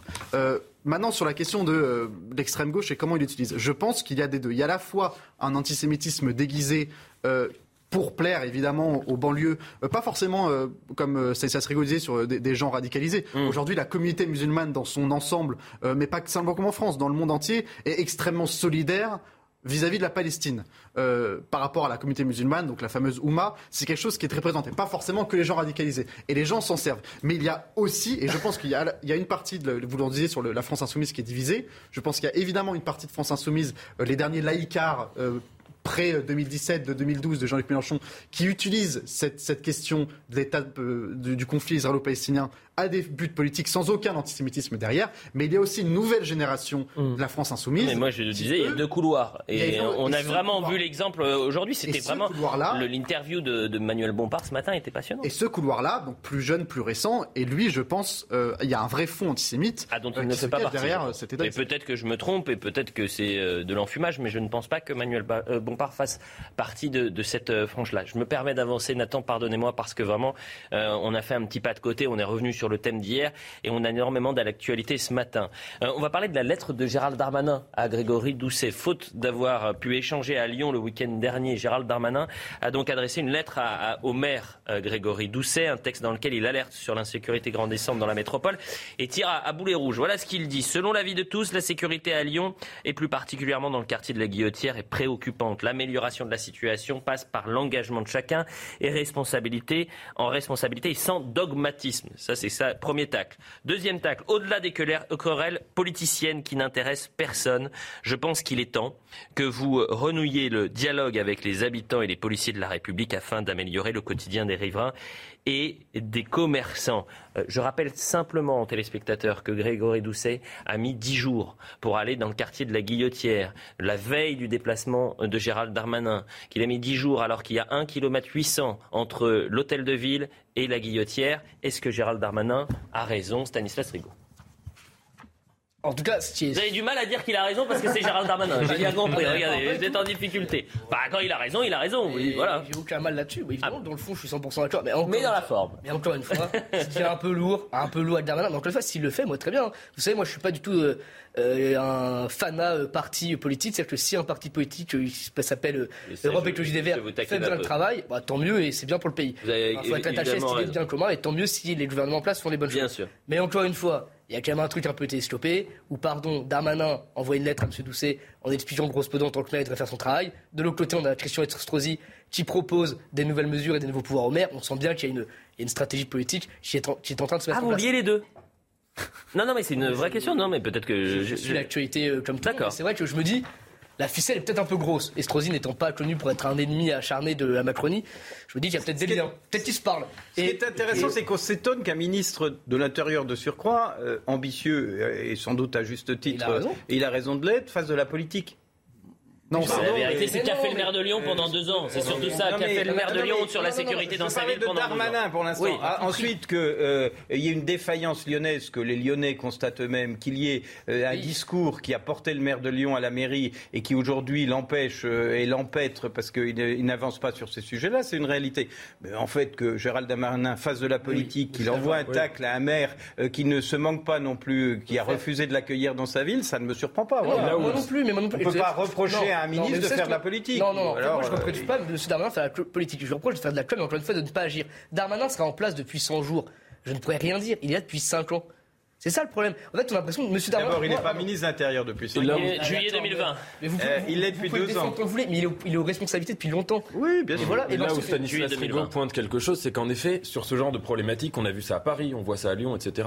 Systématiquement, les responsables politiques, qu'ils soient ministres, qu'ils soient préfets, qu'ils soient maires, etc., renvoient systématiquement la balle à quelqu'un d'autre. Ça s'appelle faire de la politique. Dire, moi, je n'ai aucune responsabilité, c'est le maire euh, qui doit s'en charger, c'est le préfet, c'est quelqu'un d'autre, etc. Il n'a pas dit qu'il n'avait aucune responsabilité Non, mais- dans sa lettre, quand même. hein. C'est quand même euh, envoyer une lettre à quelqu'un, etc., euh, la publier, c'est un signe signalant que la responsabilité Est-ce que est, vous, ailleurs. Nathan Devers, est-ce que vous trouvez normal qu'un maire, quel que soit le maire, quel que soit son parti, n'accueille pas euh, le ministre de l'Intérieur lorsqu'il est en déplacement et que dix jours auparavant, vous avez des policiers qui sont agressés Que depuis deux ans, euh, voire plus, vous avez des habitants de, de ce quartier-là qui disent on vit un enfer. Est-ce que vous trouvez que faire de la politique dans ces cas-là, c'est normal? Alors je suis d'accord avec vous, mais je retourne la question. Est-ce que vous trouvez normal, par exemple, que dans la ville de Paris, quand il y a eu, euh, ça fait quand même des, des- des mois et des mois, le problème du crack dans un certain nombre de quartiers, d'avoir vu des responsables politiques jouer au ping-pong sur ce problème en disant le crack c'est vous, non c'est vous, non c'est pas moi, il faut Mais- faire ceci, cela. Vous, avez voyez, ça prend en otage les habitants. Bien évidemment. Je trouve qu'un responsable- et de l'amateurisme et du cynisme. Exactement. Mais vous avez entièrement Et raison. Je trouve qu'un responsable politique. caricature. Et moi, Mm. je suis pas, je- vraiment, je, j'ai pas la, je passe pas mes journées à critiquer Darmanin. je- J'ai un avis nuancé sur lui. Mais je trouve qu'un responsable mais- politique, il doit un moment, qu'il soit maire, ministre, préfet, peu importe, il doit un moment dire, je prends ma part de responsabilité. Euh, Stanislas Rigaud, vu, que vous avez fait le lien euh, sur la question migratoire, est-ce qu'elle sera euh, au cœur ou non de la rentrée politique Renforcer les pouvoirs des maires, voilà la proposition et la demande de Christian Estrosi à Gérald Darmanin. Il a fait cinq propositions et demande de sortir de certaines contraintes liées à l'Europe. On voit le sujet de Geoffrey Defebvre et ensuite on en parle. Il jugeait le projet de loi sur l'immigration trop faible. Pour le renforcer, Christian Estrosi a exposé ses propositions au Premier ministre dans cette lettre. La première, permettre aux polices municipales d'effectuer des contrôles d'identité aujourd'hui interdits. Le maire de Nice souhaite également que les policiers municipaux soient autorisés à mettre fin aux campements sauvages et illégaux sans avoir à saisir le procureur ou le préfet. Il ne devrait pas y avoir besoin de passer devant un tribunal pour pouvoir obtenir une ordonnance d'expulsion, de notifier un huissier qui vient euh, leur délivrer le jugement qui a été remis. Tout ça coûte beaucoup d'argent. C'est encore une fois beaucoup de temps perdu. Et je crois qu'effectivement, un contrôle a posteriori, il faut faire confiance aux maires dans notre pays. Je crois qu'ils se montrent responsables. Autre proposition, que la police municipale puisse saisir les matériels et les équipements des populations dites errantes. Je ne parle pas d'effets personnels, je ne parle pas de choses auxquelles ils seraient euh, légitimement attachés.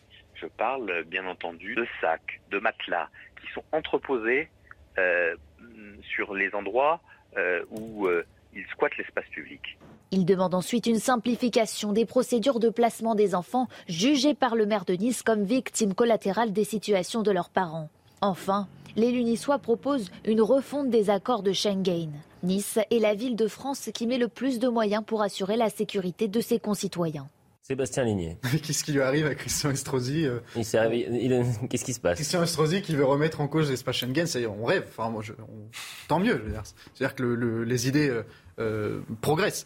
Euh, si vous voulez, moi, je suis d'accord avec, euh, avec tout ce qui, a été proposé. Je pense que le pouvoir des maires, mais même le pouvoir d'un point de vue local, que ce soit du département, de la région, n'a fait que diminuer depuis plusieurs décennies. Et j'ai du mal personnellement à voir Emmanuel Macron, vu sa conception du pouvoir, remettre clé en main du, du pouvoir direct aux maires. Mais si ça arrive, tant mieux. Maintenant, le problème de, de toutes, ces, de toutes ces mesures, c'est comme souvent avec le- les questions migratoires, c'est que ce sont des mesures qui certes vont permettre d'accélérer et de simplifier un petit peu certaines procédures qui sont absolument absolument interminable, mais ça ne va pas régler le fond du problème, si vous voulez. Le, le, le, la municipalité ne réglera jamais le problème des Les flux. frontières. Et les flux. Le- la municipalité ne réglera jamais le problème de la justice. La municipalité ne réglera jamais le problème des, des expulsions qui ne sont jamais effectuées. La, la municipalité ne peut rien faire face Et quelle aux- municipalité Est-ce que vous faites confiance à, à une municipalité oui, mais euh, bon. guidée par, euh, par exemple, ça, Grégory Doucet, ça, par Eric. Piolle La- Ah bah oui, bien évidemment. Les citoyens lyonnais ont voté pour Doucet. Ah bah oui. La question que posent les propositions de Christian Estrosi, au fond, elle, elle est, elle est plus large. Elle est, euh, quelle place on donne dans notre pays à la police municipale? Est-ce que c'est une vraie police ou est-ce que c'est une sous-police? Moi, je considère que la police municipale, que les policiers municipaux sont une vraie police et qu'ils doivent avoir un certain nombre de moyens à leur disposition, à l'égal de la police nationale, pas seulement de moyens matériels, mais de moyens juridiques pour faire euh, avancer les choses et, dans le cadre d'une législation, dans le cadre du droit, euh, leur permettre des choses, leur permettre des contrôles d'identité, leur permettre un certain nombre de choses à l'égal de la police nationale. Parce qu'on ne s'en sortira pas si on veut faire des progrès, en attendant le grand soir où quelqu'un claquera dans ses doigts et réglera tout comme par miracle. Si on veut faire des progrès, miracle, mais je, bon. je n'ai- je n'ai pas dit, mais vous aspirez à ce qui est euh, du massif, du puissant et, et- et quelque chose qui règle tout rapidement. On aspire tous à ça. Malheureusement, euh, c'est c'est plus compliqué peut-être que, que de le vouloir. Mais la police municipale doit être une vraie police, pas une sous-police, et doit pouvoir non pas répondre aux désirs ou aux ordres des maires, parce qu'elle répond aux ordres de la loi. Et elle applique la loi de la République. Et moi, je pense qu'un certain nombre de propositions de Christian Estrosi vont dans le bon sens pour qu'il y ait un effort, qu'on additionne nos forces, la gendarmerie, la police nationale, la police municipale. Voilà des forces au service de la sécurité qui doivent être. euh, Alors vous parlez de la police. Et en termes de politique migratoire, on en a déjà parlé la semaine dernière, mais lorsque vous avez un million de, je parle de l'immigration légale, un million deux cent mille titres, premiers titres de séjour qui sont accordés entre 2017 et 2021, euh, ce qui représente la deuxième ville de France en quatre ans. Euh, vous pouvez faire toutes les politiques euh, que vous voulez, répressives, mettre plus de moyens dans la sécurité, etc. Mais est-ce que ce flux-là, qui est un flux que certains parlent, certains parlent même d'un flux migratoire hors de contrôle, euh, correspond aux moyens Est-ce qu'on a les moyens de nos ambitions, en quelque sorte? Moi, je, je distingue les, les- les- les flux migratoires euh, illégaux et il est nécessaire de faire appliquer la C'est loi. pour ça que je vous ai dit juste euh, sur la bien- légalité. Vous avez bien fait de le dire. Tant qu'il n'y aura pas au Parlement français, devant les parlementaires français, un débat annuel sur ces questions migratoires, sur ce sujet migratoire, sur ce que le pays euh, peut euh, assimiler, peut accueillir comme personnes étrangères, sur les besoins de l'économie du pays. Il ne faut pas non plus euh, devenir aveugle pour penser que nous allons pouvoir faire face à tous les besoins économiques du pays avec une immigration zéro. Tant qu'on n'aura pas ces sujets-là, tant que tout le monde ne pourra pas s'exprimer, au fond, l'Assemblée nationale d'aujourd'hui, avec des parlementaires venus de tous les côtés de- de- du champ politique, peut s'exprimer au, au nom des Français sur ce sujet. On aura euh, les problématiques que vous évoquez, euh, ce sentiment des uns que l'immigration euh, n'est pas, ce sont des flux qui, dé- qui, dé- qui dévalent sur le pays, ce sentiment des autres que peut-être le monde économique considère que c'est pas assez, et on aura un faux problème. Donc il est urgent, il est urgent que la question migratoire revienne dans le champ démocratique, que ce soit le Parlement français qui décide non pas des règles, mais qui décide de la façon dont année après année on accueille le nombre de personnes, parce que les 1 200 000 que vous évoquez ont été faits euh, par les gouvernements sans aucun contrôle du Parlement. La Ah, publicité, vous allez croire que aucun un contrôle a, problème a priori. J'ai un problème contre vous, Nathan, parce que vous me faites signe pour réagir. Je vous su, assure, euh, vous connaissez tout l'amour que je vous porte, mais malheureusement, il y a ce qu'on appelle la publicité. On revient dans un instant. Quasiment 10 heures sur CNews, la suite de l'heure des pros. On a énormément de thèmes dans cette euh, deuxième heure. On est toujours avec Stanislas Rigaud, avec euh, Sébastien Ligné euh, de Valeurs Actuelles, Nathan Dever, éditeur à la règle du jeu, qui sera un prochain roman à paraître le 17 août. Yves Gégaud, ancien ministre et délégué général du groupe Santé, euh, avec Stanislas Rigaud, je ne vous ai pas présenté, mais je pense que les téléspectateurs vous connaissent, euh, président, président de Génération euh, Zemmour. Un point sur l'actu, et ensuite on va parler du chef d'Al-Qaïda qui a été euh, tué, annonce faite par Joe Biden, et on va essayer de comprendre les conséquences de, de cette... De, de cette j'ai du mal à trouver le mot. de- Neutralisation. Neutralisation. Merci pour, pour, pour, pour l'aide. On fait un point sur l'actu. La défiscalisation des heures supplémentaires confortée par le Sénat, le plafond à 7500 euros est pérennisé. L'Assemblée nationale avait voté la semaine dernière une hausse du plafond pour la seule année 2022. Le Sénat, à majorité de droite, a voté pour rendre cette défiscalisation définitive avec le soutien du gouvernement. Le chef d'Al-Qaïda tué par un drone américain à Kaboul, Ayman al-Wazari al-Zawahiri avait pris la tête de l'organisation terroriste après la mort d'Oussama Ben Laden en 2011. Il a été tué alors qu'il se tenait sur le balcon de sa maison dans la capitale afghane. Après des années de traque, deux missiles ont été tirés sur ordre de Joe Biden. C'est un grand succès scientifique. Deux frères siamois brésiliens, nés liés par le crâne, ont été séparés avec succès après une série de longues opérations dont la dernière a duré 23 heures. L'équipe médicale a utilisé un système ultramoderne de réalité virtuelle afin de reconstituer l'anatomie des siamois avant de les opérer. Les deux frères vont devoir subir une longue convalescence. Une collection de bijoux rares d'Elvis Presley bientôt mise aux enchères. Ils avaient disparu dans la nature pendant 50 ans. La collection compte 200 pièces, dont des bagues en or incrustées de bijoux, des boutons de manchette, des montres ou encore des chaînes. Son ex-épouse Priscilla Presley fait valoir leur authenticité. Je le dis aux téléspectateurs, restez avec nous parce que l'actualité est lourde ce matin, mais on va essayer de respirer un peu et parler musique à partir de 10h30, 10h35, puisque Fabien Lecoeuvre sera avec nous. On va, revenir sur l'épopée Michel Berger. Euh, aujourd'hui, on, on, commémore les 30 ans de sa mort et on va revenir sur toute ça. Vous aimez Michel Berger, Yves Gégaud? Ah, qui n'aime pas Michel Berger? Bah, C'est la question que je me pose. Ouais, je pense que ce qu'il s'est inscrit dans, dans, dans, dans, les chanteurs français que, que personne n'oubliera. Enfin. Mais vous savez que je pense, que, et même nos générations, euh, les nouvelles générations, c'est-à-dire qu'aujourd'hui, dans, un, dans une soirée ou euh, en boîte de nuit, vous allez plus danser sur du Michel Berger que sur, euh, que sur, sur bah, j'en sais rien moi, euh, toutes les nouvelles, les nouveaux artistes ah. aujourd'hui. c'est ça le, qui est intéressant. En fait, Michel Berger traverse les générations. Oui, c'est le symbole des bah, Vous préférez Weshden ou Michel Berger? Ah non, non, mais ça c'est autre. Mais moi, je suis un fan de. oh, je suis un fan de, de, musique populaire française. Mais la, la, la force des grands artistes, et c'est là qu'on les reconnaît, c'est ceux qui traversent les époques. Euh, moi, plus que le chanteur, c'est le compositeur qui. Ah ben on, on y reviendra justement. Voilà. Bien sûr, et on y reviendra. Mais euh, je le disais, l'actualité est lourde ce matin. Et dans la lutte contre le terrorisme, le chef d'Al-Qaïda, Ayman al-Zawahiri, a été tué à Kaboul par un drone américain. Il est considéré comme l'un des cerveaux des attentats du 11 septembre 2001. Euh, ça faisait donc plus de 20 ans qu'il était recherché. Et euh, al-Zawahiri a succédé à Oussama Ben Laden après euh, sa mort à la tête du groupe terroriste. Écoutez l'annonce qui a été faite ce matin par Joe Biden. Et ensuite, on sera avec Gérard Vespierre. Joe Biden. Justice a été rendue et ce dirigeant terroriste n'est plus. Nos services de renseignement ont localisé Zawahiri au début de cette année. Il s'était installé dans le centre-ville de Kaboul pour y rejoindre les membres de sa famille proche. Après avoir soigneusement examiné les preuves claires et convaincantes de sa localisation, j'ai autorisé une frappe de précision qui l'a éliminé du champ de bataille une fois pour toutes. Bonjour Gérard Vespierre, merci d'être avec nous. Je rappelle que vous êtes analyste en géopolitique et fondateur du site web euh, Le Monde Décrypté. D'abord, euh, la mort d'Ayman al-Zawahiri, euh, qu'est-ce que ça change précisément? Écoutez, bonjour à vous tout d'abord.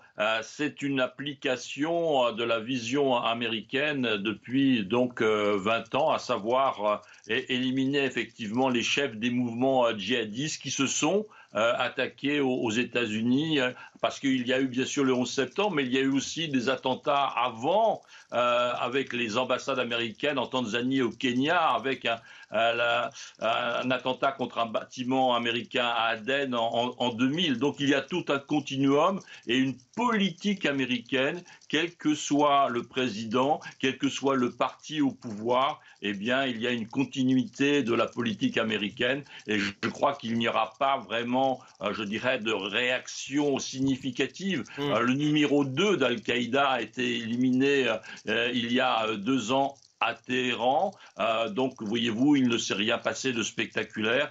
Donc, il y a un continuum de l'action américaine vis-à-vis -vis des mouvements djihadistes. Gérard Vespierre, ce qui est intéressant euh, également, c'est que euh, ce chef d'Al-Qaïda, Ayman al-Zawahiri, ait été neutralisé à Kaboul. est-ce que ça doit nous inquiéter sur les liens potentiels entre Al-Qaïda et les talibans? Est-ce que l'Afghanistan est redevenu en quelque sorte la capitale du terrorisme? Euh, il y a toujours eu un foyer, bien sûr, historique Al-Qaïda euh, en Afghanistan, mais il y a deux visions euh, complètement différentes entre Al-Qaïda et les talibans. Les talibans sont nés donc depuis le Pakistan. Est un, les talibans sont un mouvement nationaliste afghan, alors que Al-Qaïda a une ouverture vers le monde, se place dans une mission, dans une stratégie internationale. N'oublions pas l'existence de Al-Qaïda au Maghreb islamique, Al-Qaïda de la péninsule arabique. Voyez-vous, donc vous n'avez pas de mouvement, de présence talibane en dehors de l'Afghanistan. Euh, est-ce que le groupe Al-Qaïda est encore aussi dangereux qu'il pouvait l'être il y a 20 ans? Non, là, vraiment, il y a euh, donc euh, maintenant même une concurrence, puisque vous avez aussi l'État islamique et chacun opère dans sa vision idéologique et politique. Je vais reprendre les mots d'Al-Qaïda, les termes. Disons, euh, initialement, le mouvement était destiné, et ce sont leurs mots, à lutter contre les juifs, les croisés et les apostats, les apostats étant les chiites eh bien, voyez-vous, l'État islamique, lui, a pour principal euh, ennemi, entre guillemets, eh bien, justement les chiites. Donc, il y a des orientations euh, idéologiques, politiques différentes de ces deux mouvements, et euh, donc, il n'y a pas vraiment maintenant de visibilité et d'agressivité d'Al-Qaïda en dehors d'opérations très limitées. Merci beaucoup, Gérard Vespierre. Je rappelle que vous êtes analyste en géopolitique et fondateur du site web Le Monde Décrypté. Merci sur cette neutralisation donc du, du euh, numéro 1 des talibans, euh, l'ancien chef donc, euh, Ayman al-Zawahiri. D'abord, c'est un événement majeur. Ayman al-Zawahiri était un des fondateurs d'Al-Qaïda. C'est vraiment lui qui a même poussé, aidé Ben Laden à fonder le mouvement d'Al-Qaïda en lui mettant à, son service toutes ses équipes des Égyptiens qu'il avait formés, parce qu'il avait toute une grande carrière dans le, dans le terrorisme. Il a commencé sa, sa carrière en étant soupçonné de l'assassinat du président Sadat n'avait pas été condamné par la justice parce qu'il disait qu'il n'était euh, pas au courant que le mouvement qu'il présidait euh, avait euh, commandité, enfin avait organisé un attentat, bon, peut-être, hein. mais en tout cas, il a vraiment été une des figures tutélaires. C'est pas seulement, j'ai vu que ce matin, il était un peu présenté comme le successeur de Ben Laden, ce qu'il était, mais il était même son prédécesseur ou son acolyte. Même l'un des cerveaux sur et l'un des cerveaux du, du 11 septembre, l'un des cerveaux d'Al-Qaïda. Ça, c'est la première chose. La deuxième chose, en effet, vous le disiez, c'est que c'est quand même très étonnant de voir que ce monsieur était à Kaboul, qu'il allait sur son balcon. Alors ça, vous savez, quand vous êtes un terroriste recherché euh, depuis des décennies, euh, aller sur son balcon, ça signifie que vous vous sentez vraiment en paix. Hein. Parce que quand, quand, non, mais c'est vrai, vrai. Euh, les terroristes ne vont pas sur leur balcon. je sais pas ce qu'il sur son balcon, parce qu'apparemment il restait des heures sur son balcon. Alors que faisait-il L'islam interdit de fumer des cigarettes, mais enfin on peut l'imaginer. Je sais pas ce qu'il faisait. Mais il regardait les étoiles. Mais mais si vous voulez, ça signifie un état de sérénité. Ça veut dire que les accords de Doha étaient quand même une vaste arnaque. Hein, parce que quand même les talibans, ils avaient promis euh, qu'ils n'hébergeraient plus euh, de djihadistes d'Al-Qaïda. C'était la grande cause de l'invasion américaine de l'Afghanistan euh, après le 11 septembre, c'est qu'ils n'avaient pas voulu livrer Ben Laden. Et donc là, si vous voulez, en revenant au pouvoir, les talibans avaient dit nous sommes différents, nous avons changé, nous n'allons plus héberger de gens d'Al-Qaïda, et ils laissent s'installer le successeur de Ben Laden et son acolyte, le cofondateur d'Al-Qaïda, en toute euh, sympathie, dans une grande maison à Kaboul. C'est très significatif. En un mot, une preuve, une preuve de plus que, que, les talibans ont menti surtout sur le sort des femmes, sur tous ces sujets. Euh, il y a deux choses. Effectivement un événement important et, le creux de l'actualité du mois d'août ne doit pas le faire considérer comme mineur.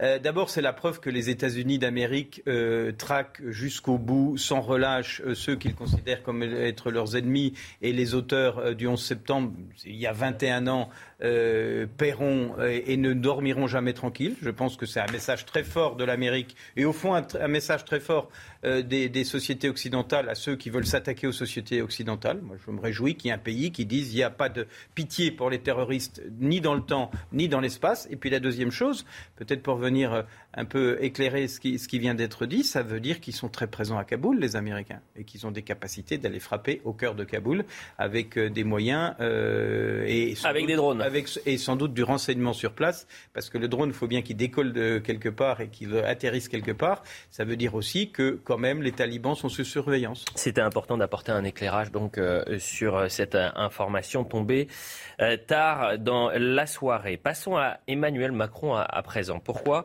Euh, Parce qu'il euh, vient de franchir la barre des, des 100 jours, le cap des 100 jours de son se- second quinquennat. On dit euh, que c'est une période symbolique, souvent signe d'état de grâce, euh, où les premières mesures euh, qui passent sont. euh, euh, Qu'est-ce que vous dites, Sébastien Bonjour l'état de grâce. Bah, c'est ça, c'est la particularité, c'est que normalement, euh, ces 100 bonjour le premiers jours, ce hein. sont.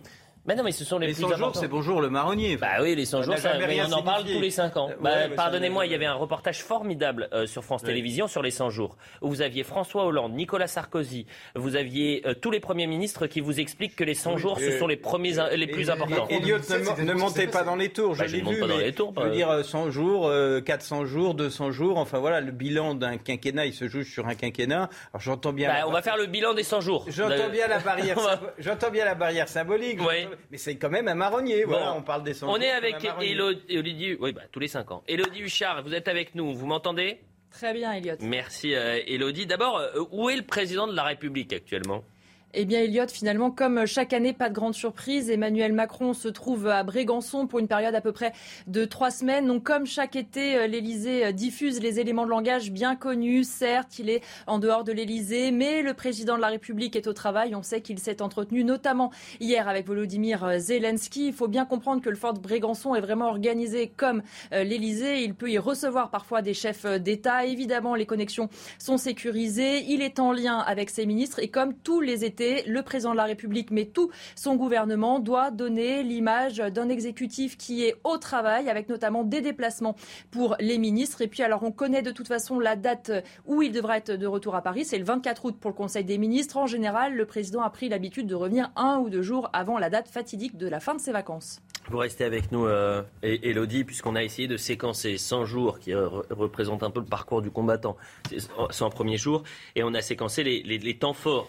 Et, on commence évidemment avec euh, le, Stade de France et, ce fiasco euh, qui a probablement eu des conséquences euh, sur les résultats aux, législatives. Le président de la République qui a mis un certain temps avant de, réagir après ce, fiasco-là. On va découvrir sa, déclaration, Emmanuel Macron. Donc voilà, j'ai été indigné par le désordre sous toutes ses formes et par ce que nous avons vu. J'ai une pensée pour les familles qui ont été bousculées, qui n'ont pas pu accéder aux places qu'elles avaient payées. C'est la première partie. On va voir la suite. Euh, Emmanuel Macron qui poursuit. J'ai demandé au gouvernement de déterminer les responsabilités et de les expliquer dans les moindres détails à nos compatriotes euh, britanniques et aux Espagnols. Ça, c'est la déclaration d'Emmanuel Macron. Ça vient quelques jours après ce fiasco-là. Déjà, est-ce que vous avez l'impression que dans les faits, il y a eu euh, les mots et ensuite les actes? Stanislas Rigaud, sur ce fiasco. commenté maintes et maintes fois, c'est c'est l'un des faits majeurs de ce début de, de quinquennat pour, euh, pour Emmanuel Macron. Euh, je crois que encore une fois, euh, lui n'avait pas commenté, il me semble à ce moment-là précis, il n'était pas du tout là-dessus, mais ses ministres, notamment encore une fois Gérald Darmanin, c'était couvert de ridicule en accusant les supporters anglais des mots MA8 euh, du Stade de France. Euh, là, il réagit, euh, mais si j'ai cru voir, c'est le 3 juillet. Il réagit, Exactement, Il 3 réagit juillet. 20 jours plus tard, hein, Emmanuel Macron là-dessus. On lui demande pas de réagir sur tout et de commenter sur tout. Pour autant, ce genre de fait, euh, on aurait bien aimé l'avoir en direct à ce moment-là et pas laisser ses ministres se casser la figure sur ce genre de sujet. Mais globalement, Emmanuel Macron a un début de quinquennat qui est très compliqué, qui est très dur pour lui. On va pas l'en plaindre, c'est aussi de sa faute, parce qu'encore une fois, il débute pas un quinquennat comme ça. C'est le président sortant. Il a été réélu et maintenant il a aussi une continuité euh, de sa politique qui est critiquée depuis de nombreuses années, depuis de nombreux mois, et ça a continué. Et là, la seule différence, et la vraie différence et qui est intéressante, c'est que pour une fois, il y a une vraie opposition à l'Assemblée nationale et de la NUPES et du Rassemblement national pour essayer de contrer et pour faire entendre un autre son cloche euh, dans les institutions du pays. Autre euh, temps fort concernant Emmanuel Macron, c'est cette déclaration qu'il fait sur le tarmac euh, du euh, Bourget ou de Orly, l'aéroport d'Orly, si mes souvenirs sont bons, avant de partir euh, en déplacement. Il va aller en Roumanie, puis en Ukraine. On est à quelques jours des élections législatives et il appelle au, bon sens républicain, voter massivement pour le parti présidentiel. Ces vœux ne seront pas exaucés. regardez. Mes chers compatriotes, vous l'avez compris. Nous sommes à l'heure des choix. Et les grands choix ne se font jamais par l'abstention. J'en appelle donc à votre bon sens et au sursaut républicain. Ni abstention, ni confusion, mais clarification. Dimanche, aucune voix ne doit manquer à la République. Dimanche, je compte sur vous pour doter notre pays d'une majorité solide afin d'affronter tous les défis de l'époque et de bâtir l'espoir. Résultat, plus de majorité absolue à l'Assemblée nationale. Et cet échec-là, Élodie Huchard, est-ce que le, le, président de la République s'en remet petit à petit? On, le sait, sonné euh, par, par cet échec hein oui, d'ailleurs, ce qui est intéressant, Elliot, dans la séquence qu'on vient d'entendre, c'est que ça a pu brouiller le message. C'est-à-dire que c'est le déplacement où Emmanuel Macron euh, se rend en Ukraine, où il va enfin rencontrer Volodymyr Zelensky. Et finalement, il y a ce message de politique national et puis très politicien, finalement, sur les législatives. Alors, évidemment, pour euh, Emmanuel Macron, les législatives ont été euh, un coup dur. D'abord, on l'a dit, parce qu'il n'obtient que la majorité relative. Mais rappelons-le aussi, on l'a peut-être oublié, mais il perd un certain nombre de ministres. À cette occasion, la ministre de la Santé ou aussi Amélie de qui était quand même très haut dans l'ordre protocolaire. Alors pour l'instant, on pourrait dire que la majorité euh, relative a sauvé les meubles. Les premiers textes ont réussi euh, à passer, notamment grâce à des accords euh, avec les républicains, parfois rarement avec le Parti socialiste, mais c'est compliqué pour le gouvernement, déjà parce qu'il voit le Rassemblement national voter un certain nombre de ces textes, et on le sait, quand on parle à des ministres, ça coince un petit peu, même s'ils n'ont pas forcément besoin de ces voix, que le message envoyé par le Rassemblement national, c'est qu'il peut soutenir une partie de la politique d'Emmanuel Macron. Et puis surtout, en fait, ce qui inquiète, c'est la rentrée. On a un certain nombre de textes, notamment l'assurance chômage. Il va y avoir aussi ce texte sur l'immigration. Et là, ça va être beaucoup plus compliqué euh, de trouver des majorités. Et puis surtout, on le sait, le Rassemblement national, la NUPS et puis même les Républicains comptent bien profiter de cette situation inédite euh, pour exister. Quand on parle avec des Républicains, ils nous disent aujourd'hui, on le sait, on est quelque part faiseur de roi. Sans nous, ça ne passe pas. Donc on mm. va être dans ce qu'appelle le compromis, ce que dit euh, Elisabeth Borne. En réalité, il va falloir voir sur les textes, texte après texte, article après article, ce que le gouvernement va devoir sacrifier pour faire valoir sa politique. Merci beaucoup, Elodie. Euh, On poursuit les, temps forts de ces 100 jours. Vous, étiez vous m'aviez dit en, début que c'était un marronnier. Euh, permettez-moi de vous dire, Yves Gégaud, je crois, en toute objectivité, en voyant ce qui s'est passé, que ce sont les pires 100 jours pour un président de la République depuis 50 ans. Donc, je veux bien que, ça soit un marronnier. Hein. Est-ce que, est -ce que le fait que ce soit un marronnier rend le sujet insupportable ou négatif? Non, euh, quand on parle de la rentrée scolaire, quand vous avez la pire rentrée scolaire, c'est un marronnier de parler de la rentrée scolaire et pourtant, Mais pas de la, pire. il faut bien le souligner. Moi, je voulais vous poser une question. Est-ce que c'est le pire Est-ce que, Verdun sur le Doubs, ça vous dit quelque chose? Absolument pas, allez-y. Que ça dit quelque chose ici, Verdun sur le Doubs? Verdun sur le Doubs, en 1978, beaucoup n'étaient pas nés, mhm. c'est le discours de Valéry Giscard d'Estaing pour mhm. demander aux Français de faire le bon choix pour la France. Et c'est ce qui lui a évité, ce discours euh, assez fort, euh, de perdre la majorité en 1978. Mhm. Il a perdu ensuite en 1981. On peut dire que euh, Verdun-sur-le-Doubs n'a pas inspiré le président de la République sur le tarmac tout à l'heure et que cet appel au bon choix n'a pas marché chez les Français. Effectivement, je pense que ces 100 jours sont les pires sans doute de tous les présidents. sauf qu'on ne peut pas comparer puisque c'est le premier président réélu. Mm. Et que donc euh, les, autres euh, les autres présidents réélus étaient, sortaient de cohabitation. Donc euh, c'est difficile de comparer ce que, avec ses prédécesseurs. Stanislas Rigaud. C'est amusant, vous parliez de 78 et déjà de l'appel au bon sens des Français pour voter pour le plan du bien, le plan de la raison. Parce qu'en fait, ça fait 40 ans qu'ils en parlent, 50 ans qu'ils en parlent, et maintenant ça fonctionne plus parce qu'on a compris que ce discours-là euh, euh, de nos passaran, de non aux extrêmes de tous bords, ne fonctionne plus parce que Alors c'était pas 178, hein, c'était Mitterrand l'extrême de tous bords. Non mais bien sûr, mais ce que je vous dis ça, c'est que les Il est arrivé au pouvoir en 81, vous voyez, ça, ça a plus fonctionné en 3 ans. Ça fait 50 ans que ça dure. Mais ça, fait 50 ans qu'il y a toujours ces barrages républicains, ces fronts, euh, ces fronts communs pour s'opposer aux extrêmes. En fait, on se rend compte que c'est ces gouvernements soit de droite, soit de gauche, mais en réalité centristes, euh, européistes et libéraux, qui en fait nous ont plongé dans une réalité qui, elle, est extrêmement violente, extrêmement désagréable pour les Français, et qui fait que dans les années à venir, je pense que ce temps-là n'existera peut-être plus. Stanislas Rigaud, ça, ça, fait deux siècles que les gouvernants essayent de se survivre à eux-mêmes et qu'ils appellent les, les Français à voter pour eux. Quel nationale, non, mais quel qu'il soit, euh, ne, ne, ne, pensons pas qu'un gouvernant qui arrive vient expliquer au bout de deux ans qu'il n'a plus envie qu'on vote pour lui pour continuer son œuvre. Donc euh, c'est l'éternel mouvement de la démocratie. Vous avez raison, mais dans le petit discours sur le tarmac, moi ce qui m'avait interpellé, c'est que Emmanuel Macron ne disait pas voter pour ma majorité. Il disait aucune voix ne doit manquer pour la République. Mhm. Et cette forme d'identification à la République, vous vous souvenez quand Mélenchon avait fait ça euh, La République, c'est moi. En disant La République, c'est moi, certes de manière un peu plus euh, colérique, ah euh, c'est une chose, mais le, fond du sujet est le même. C'est-à-dire que comment un élu, un représentant peut avoir une sorte de fantasme d'identification euh, à la République tout entière. Et résultat, il a été sanctionné. Ça montre une démocratie qui est dégradée de manière collective. C'est-à-dire quand on n'est plus capable de se dire Je suis un morceau de la République, l'opposant face à moi, je suis en totale opposition avec avec, ce mhm. qu'il dit, mais il est aussi. Bon, euh, il n'y a pas eu que du mauvais. Il n'y a pas eu que du mauvais. Il faut, faut voir cette image qui peut-être restera. Non, mais attendez, plus sérieusement, peut-être cette image qui restera dans, dans, l'histoire de ce, ce, conflit euh, en Ukraine. Avec, euh, dans le train avec Olaf Scholz, Mario Draghi et Emmanuel Macron. Je pense qu'on a l'image. Emmanuel Macron qui a euh, discuté encore hier avec euh, le, président euh, ukrainien et, donc ce déplacement dans un train de nuit qui aura duré plus de 10 heures. C'est intéressant ce que vous dites. Ça veut dire que le bon, ce sera l'international et qu'on va être dans une situation où effectivement. Bah, je pense qu'il oui, effectivement, il est un peu. oui, mais il, compliqué pour lui. il, est condamné sans doute à, être à redevenir sur la scène président est censé être internationale avec une forme de cohabitation sans majorité. Euh, sur, sur cette question et avec toutes les difficultés qui vont être à venir, qui étaient très bien exposées par Elodie Huchard tout à l'heure sur euh, les futurs textes. Donc je pense qu'on va avoir beaucoup Emmanuel Macron sur la scène internationale et sans doute moins sur la scène nationale. Dernier passage, nous sommes le 13 juillet en plein cœur de l'affaire des Uber Files. Emmanuel Macron qui euh, la joue comme Jacques Chirac. Écoutez.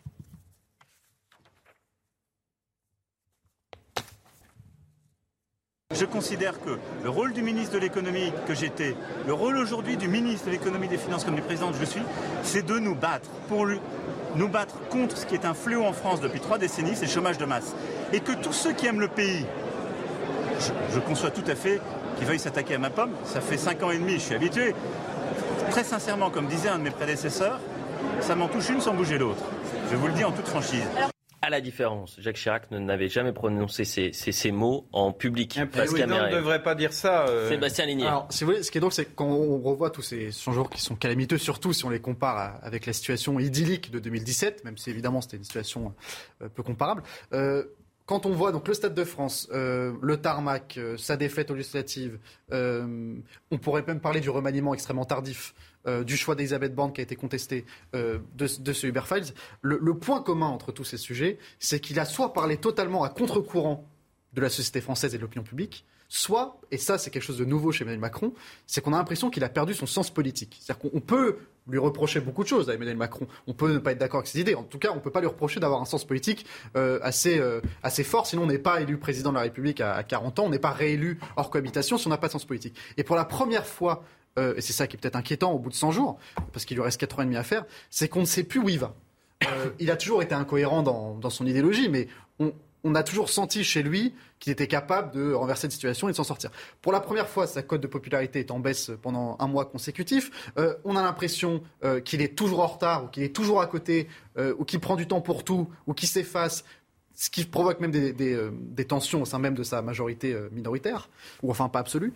Donc c'est ça qui est intéressant, c'est comment il va s'en sortir euh, pendant 4 ans et demi maintenant qu'on a l'impression qu'il a perdu sa boussole. Je gérer une explication. Pour moi, l'explication, c'est que je pense, vu que maintenant qu'il sait que dans 4 ans et demi c'est terminé, une bonne fois pour toutes, puisqu'il ne peut plus se représenter depuis la décision de Nicolas Sarkozy d'arrêter les, les, deux mandats, enfin de ne plus faire plus de deux mandats consécutifs. je pense pourra se représenter dans 10 ans. Il pourra se représenter dans 10 ans. Je pense qu'il a perdu, euh, il a perdu son challenge, si vous voulez. Je pense que c'est un homme qui fonctionne à ça, la séduction. Ça, c'est beaucoup de gens ont dit que c'est un homme qui adore séduire, c'est un homme qui adore convaincre, c'est un homme qui adore remporter des batailles, c'est un homme politique. Et je pense que maintenant qu'il sait qu'il y a quasiment plus d'élections euh, majeures jusqu'au municipal et puis ensuite pour lui jusqu'au présidentiel, je pense qu'il a perdu euh, une vocation de de, de, de, de, convaincre des gens puisqu'il n'a plus besoin de les convaincre. J'approuve. Je, je, suis d'accord. Pardon, je suis d'accord avec votre argument. Je pense qu'effectivement, c'est la première fois qu'on teste un président de la République qui n'a plus juridiquement le droit de se présenter. On, imaginait que Jacques Chirac ne se représenterait pas, que François Mitterrand ne se représenterait pas, mais juridiquement, ils auraient pu se représenter. Donc je pense que ça change beaucoup de choses et effectivement, vous avez une partie euh, de l'explication. J'en ai une autre, euh, qui est que c'est harassant d'être chef de l'État et il peut avoir un facteur de fatigue, d'épuisement personnel. Euh, quand vous portez euh, quasiment 24 heures sur 24 euh, le, le, le, le, poids d'un pays, quand tout vous remonte, ce qui est d'ailleurs un des vrais problèmes sur l'organisation de nos institutions, où tout remonte au chef de l'État, sur ce sujet, je pense qu'il peut aussi avoir un, un phénomène de fatigue. Un, un, phénomène de. de, de bah alors, fallait pas se représenter. Hein. C'est aussi simple que ça. Non, mais, non, mais ça s'entend. Mais alors, à ce moment-là, fallait laisser la place. Je pense que un, quand vous êtes fatigué, vous laissez la place, vous, Elliot ah, Je serre les dents. eh ben, c'est ce que fait le président de la République. je pense qu'un deuxième mandat, c'est un luxe pour les présidents bâtisseurs. Vous savez, les présidents qui veulent absolument laisser une trace dans l'éternité pour, une vision. pour la postérité, euh, que ce soit architectural, que ce soit artistique, que ce soit euh, géopolitique, euh, un petit peu comme le deuxième mandat de Jacques Chirac, un petit peu aussi comme François Mitterrand. Des gens qui ont vraiment des grandes visions quand ils sortent, pas seulement de la politique politicienne, mais de la logique un peu managériale de vouloir régler les problèmes immédiats. Et je pense que le premier mandat d'Emmanuel Macron, je ne me permettrai pas de juger sa personne, mais en tout cas son premier mandat n'était pas un mandat de bâtisseur. C'est quelqu'un qui avait une logique très managériale de se dire il y a un certain nombre de problèmes immédiats en France, je vais les régler les uns après les autres à court terme. Mais ce n'est pas, euh, euh, la même chose de faire ça ou de se dire ce que voulait faire Mitterrand, ce que voulait faire Chirac, je change la France pour 30, 40, 50 ans. Et peut-être que là, là, il a à mon avis une sorte de gueule de bois, mais peut-être qu'il va dans les prochaines années se réinventer la, le long terme. La publicité, j'ai failli vous couper, mais juste avant la publicité, euh, Nathan Dever pour la troisième fois consécutive. Mais je me suis dit, on va mettre la pub un peu plus tard. Je le dis aux téléspectateurs, on est ensemble jusqu'à 11h. On va parler du, du pass sanitaire et de oh. l'état d'urgence sanitaire. Adieu l'état d'urgence sanitaire. On va parler aussi des billets de train qui sont beaucoup beaucoup, trop cher. Et puis on, va respirer un peu, euh, puisque euh, on va parler de musique avec Michel Berger et surtout Fabien Lecoeuvre qui va nous faire revivre. Euh, Michel Berger, puisque aujourd'hui ce sont les 30 ans de sa mort. On va revenir sur les temps forts, les séquences, avec lui, les plus belles musiques, ses collaborations avec Johnny Hallyday, avec, avec France Gall. Et vous savez, comme nous sommes quatre sur le plateau, euh, qu'il faudra une place, euh, l'un d'entre vous devra partir. Normalement, je pose une question et les quatre jouent. Mais comme vous étiez à l'heure, Yves Gégaud et Nathan Dever, vous êtes d'office sur le plateau pendant que Fabien Lefrèvre sera ah, sur, oui, nous rejoindra. Donc les A. Ah, S'ils sont en retard. Donc les retardateurs, vous aurez une question juste après la publicité. Euh, et celui qui sera le plus loin de la réponse on lui dira au revoir avant la fin de l'émission. Vous êtes d'accord? Ah bah Avec plaisir. Si je peux battre ça Rigaud, je le fais. Ah bon, bah écoutez, la publicité, on revient dans un instant. Allez, la pub. La suite de l'heure des pros jusqu'à 11h avec Stanislas Rigaud, Yves Gégaud, Nathan Dever, Sébastien Ligné. Dans un instant, Fabien Lecoeuf va nous rejoindre puisqu'on parlera de Michel Berger et on va terminer cette émission en, musique. J'ai trouvé ma question, euh, ma question piège qui scellera votre avenir, soit à euh, Sébastien Ligné, soit à Stanislas Rigaud. Mais avant cela, on fait un point sur l'actualité. Un imam du Nord, Hassan Iqiyoussen, menacé d'expulsion. Ce prédicateur tient depuis des années un discours haineux à l'encontre des valeurs de la France, selon Gérald Darmanin, contraire à nos principes de laïcité et d'égalité entre les femmes et les hommes. Une vingtaine de mosquées a lancé une pétition en ligne pour le soutenir. Elle a recueilli près de 19 000 signatures en 4 jours. Quatre personnes ont été brûlées, dont une grièvement dans un incendie dans les Pyrénées-Orientales. Il s'est déclaré hier soir dans un camping de la station balnéaire de, de Bacarès. Lors d'une animation avec des danseurs, une torche a provoqué un feu sur scène. Il s'est propagé, il s'est propagé à un cabanon où se trouvaient des feux d'artifice. L'incendie a été maîtrisé ce matin. 500 occupants du camping ont été évacués. La hausse des prix en France concerne aussi des produits en pharmacie comme le lait infantile, les suppositoires et les couches pour bébés. Le prix a doublé en deux ans pour les couches. Les pharmaciens craignent que les clients les plus modestes refusent d'acheter certains produits pourtant essentiels à leur santé. Voilà pour le point sur l'information. C'est un sujet qui va plaire à Nathan Dever, je le sais. Ô combien vous n'avez pas supporté les, mesures sanitaires. C'était devenu quasiment normal. Vous, savez combien de temps on a passé sous état d'urgence sanitaire ou pas? À peu près deux ans, un peu moins Exactement. Plus. Un peu deux ans. Quatre mois et onze jours sous état d'urgence sanitaire. Euh, mais ça, c'est terminé depuis hier. Euh, l'état d'urgence sanitaire permettait au gouvernement de prendre des mesures par décret. C'est-à-dire, on ne passe pas par le Parlement et on prend des mesures de restriction. Donc depuis hier, adieu le pass sanitaire. Euh, il ne pourra plus être exigé nulle part. On a la, DNS, je le crois. Adieu le port du masque obligatoire, notamment dans les établissements de santé. Impossible d'imposer un confinement ou un couvre-feu. Si de telles mesures devaient être prises, il faudrait passer donc par un vote du Parlement. Alors hier, on a fait un, jeu, on est allé voir les Français et on leur a posé la question est-ce que euh, la levée des restrictions, ça vous va? Écoutez. Euh, moi, pour moi, c'est trop tôt parce qu'il y a encore euh, euh, des, contaminations et que même le fait d'avoir euh, à lever les masques dans les transports, je trouve ça un peu risqué. Il faut apprendre à vivre et à se protéger. Il faut s'immuniser collectivement. Puis il est, il est temps de le faire. Il est temps de le faire parce que ça a duré trop longtemps. Um, Pour être honnête, ça ne va pas changer grand-chose ici. Je pense qu'en pratique, c'est fini depuis longtemps, du moins pour moi. Je ne vois pas de différence. Nathan vers deux ans et demi, ça a duré. Vous imaginez? C'est quasiment en fait l'exception, le régime d'exception qu'on devait vivre pendant un temps très court aura duré deux ans, quatre mois et onze jours. Bien sûr, ça n'a pas été un moment du tout dur, enfin ça a été un moment d'urgence, mais qui a tendu à se normaliser de plus en plus. Je trouve qu'une bonne définition de cette période, on a vécu collectivement, me semble-t-il, un moment de déculturation politique. C'est-à-dire qu'on a enlevé un à un tous les rudiments de la culture qui était normalement celle de la culture républicaine. Donc, mhm. par exemple, dans la grande tradition de pensée républicaine, il y a une grande méfiance envers les états d'urgence. Et ça depuis la Rome antique. On sait que les états d'urgence, ce sont des moments où c'est pas seulement les dirigeants qui, par le haut, peuvent faire des choses dangereuses, c'est même la société qui, quand elle est prise par la peur, quand elle est prise par la panique, par des émotions intenses, peut perdre un peu ses boussoles euh, politiques, ses boussoles républicaines. Il y a eu une perte de ça. Il y a eu une perte de tous les grands repères euh, républicains.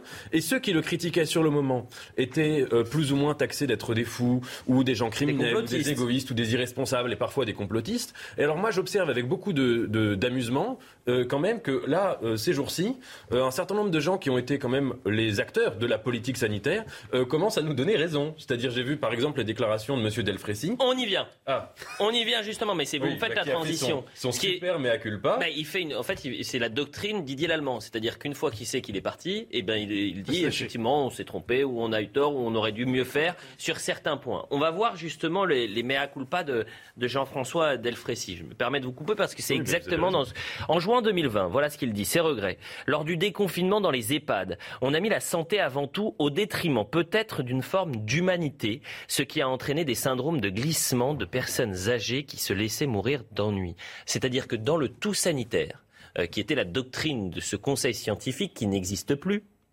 euh, mais qui va être remplacé très rapidement, vous le savez, eh bien, le tout sanitaire passait avant même l'humanité, avant même l'humain. C'est-à-dire qu'on a pensé à, vraiment à l'aspect très pratique de la santé sans penser à l'humain. Autre déclaration de Jean-François Delfrécy très intéressante, là aussi euh, une forme de mea culpa. Mon deuxième regret, c'est qu'on aurait pu prendre des décisions avec les citoyens.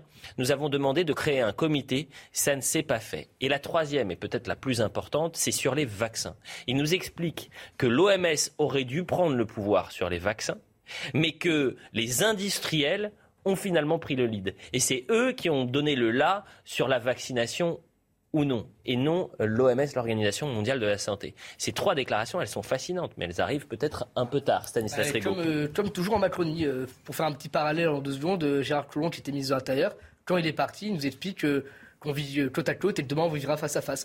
Donc c'est facile, entre guillemets, enfin c'est facile. L'exercice de la crise, et je le précise en amont, c'est absolument absolument, euh, absolument difficile d'arriver à, gérer une crise d'une nouvelle d'une ampleur euh, internationale, toute nouvelle que personne ne connaît, bien sûr. Pourquoi pas?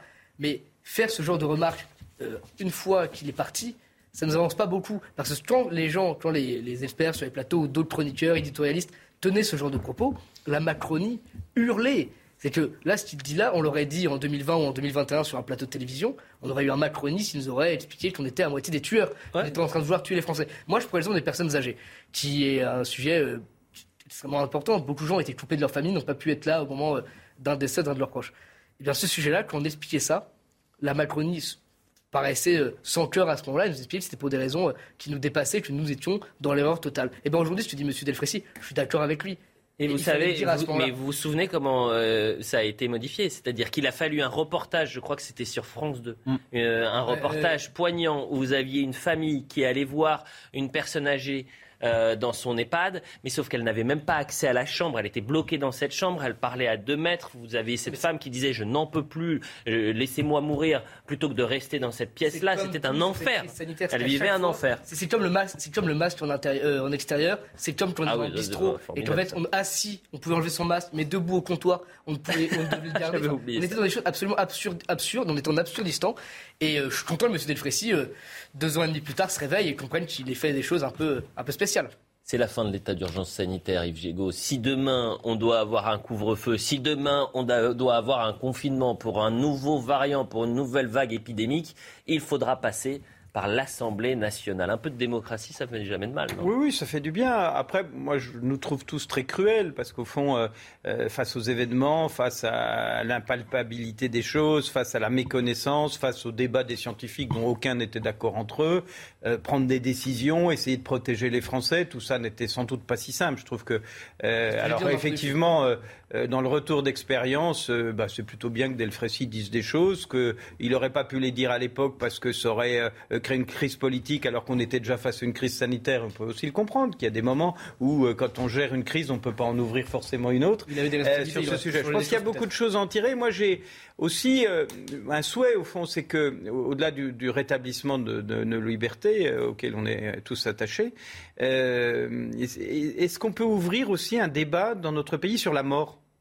Sur cette question majeure vous avez euh, qui est notre regard, quel regard de la société sur la mort, mm. sur euh, euh, ces questions qui, qui, ouvrent d'ailleurs des débats éthiques, des débats d'évolution potentiellement sur, sur le droit à mourir, qui pourrait être un droit nouveau, qui, qui, pourrait être débattu. Enfin, je pense que notre société a trop, occulte trop cette question de la mort, que on ne veut pas savoir, on ne veut pas voir, on délègue ça à, à certains.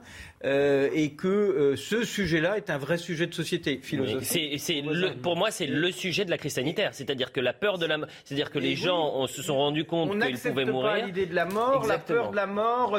Mais... Et je pense que euh, derrière ça, on s'honorerait sous quelle forme, je ne sais pas, mais à ouvrir un grand débat de société sur cette question. La mort est un tabou en France, particulièrement, et c'est un tabou qui entraîne vers des dérives qui ne sont pas acceptables. et je pense qu'il faut que la mort ne soit plus un tabou et que ce soit un sujet dont la société s'empare. Et pour filer la métaphore et surtout pour respirer un peu parce que nos sujets sont, sont lourds, il y a un sujet qui est mort-né depuis 48 heures, c'est le prix des billets de train que je n'arrive pas à faire sur ce plateau. Je devais le faire hier matin, hier soir, je n'arrive toujours pas à le faire et je ne vais pas le faire ce matin. Message à la SNCF, envoyez-lui sa carte. Voilà, donc, et, on, va faire ce sujet-là parce que les prix explosent. moi, on tombe de notre chaise lorsqu'on voit que, par exemple, Paris-Saint-Malo, week-end du 13 au 14 août, 217 euros. Euh, Paris-Nice, 282 euros pour le week-end du 20 août. J'ai vu un Lille-Marseille à 465 euros. Chez, je ah, me suis renseigné. Ah, pardon. C'est faux. Excusez-moi. Ah, faites très attention. Oui, c'est une fake news. J'ai eu l'alerte également. J'ai regardé Marseille-Strasbourg le 13 août. 465 euros, je n'ai pas trouvé.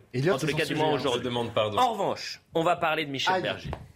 Les 30 ans de sa mort, c'est toujours la mort. Vous restez sur le plateau. Mais comme vous étiez en retard tous les deux, il y a une petite question. Celui qui est le plus loin de la réponse va céder sa place à Fabien Lecoeuvre. On peut mettre de la musique hein, d'ailleurs, puisqu'on va parler de, Michel Berger. Michel Berger a collaboré, et c'est ça aussi euh, son histoire, avec France Gall. La question, elle n'est pas sur Michel Berger, mais sur France Gall.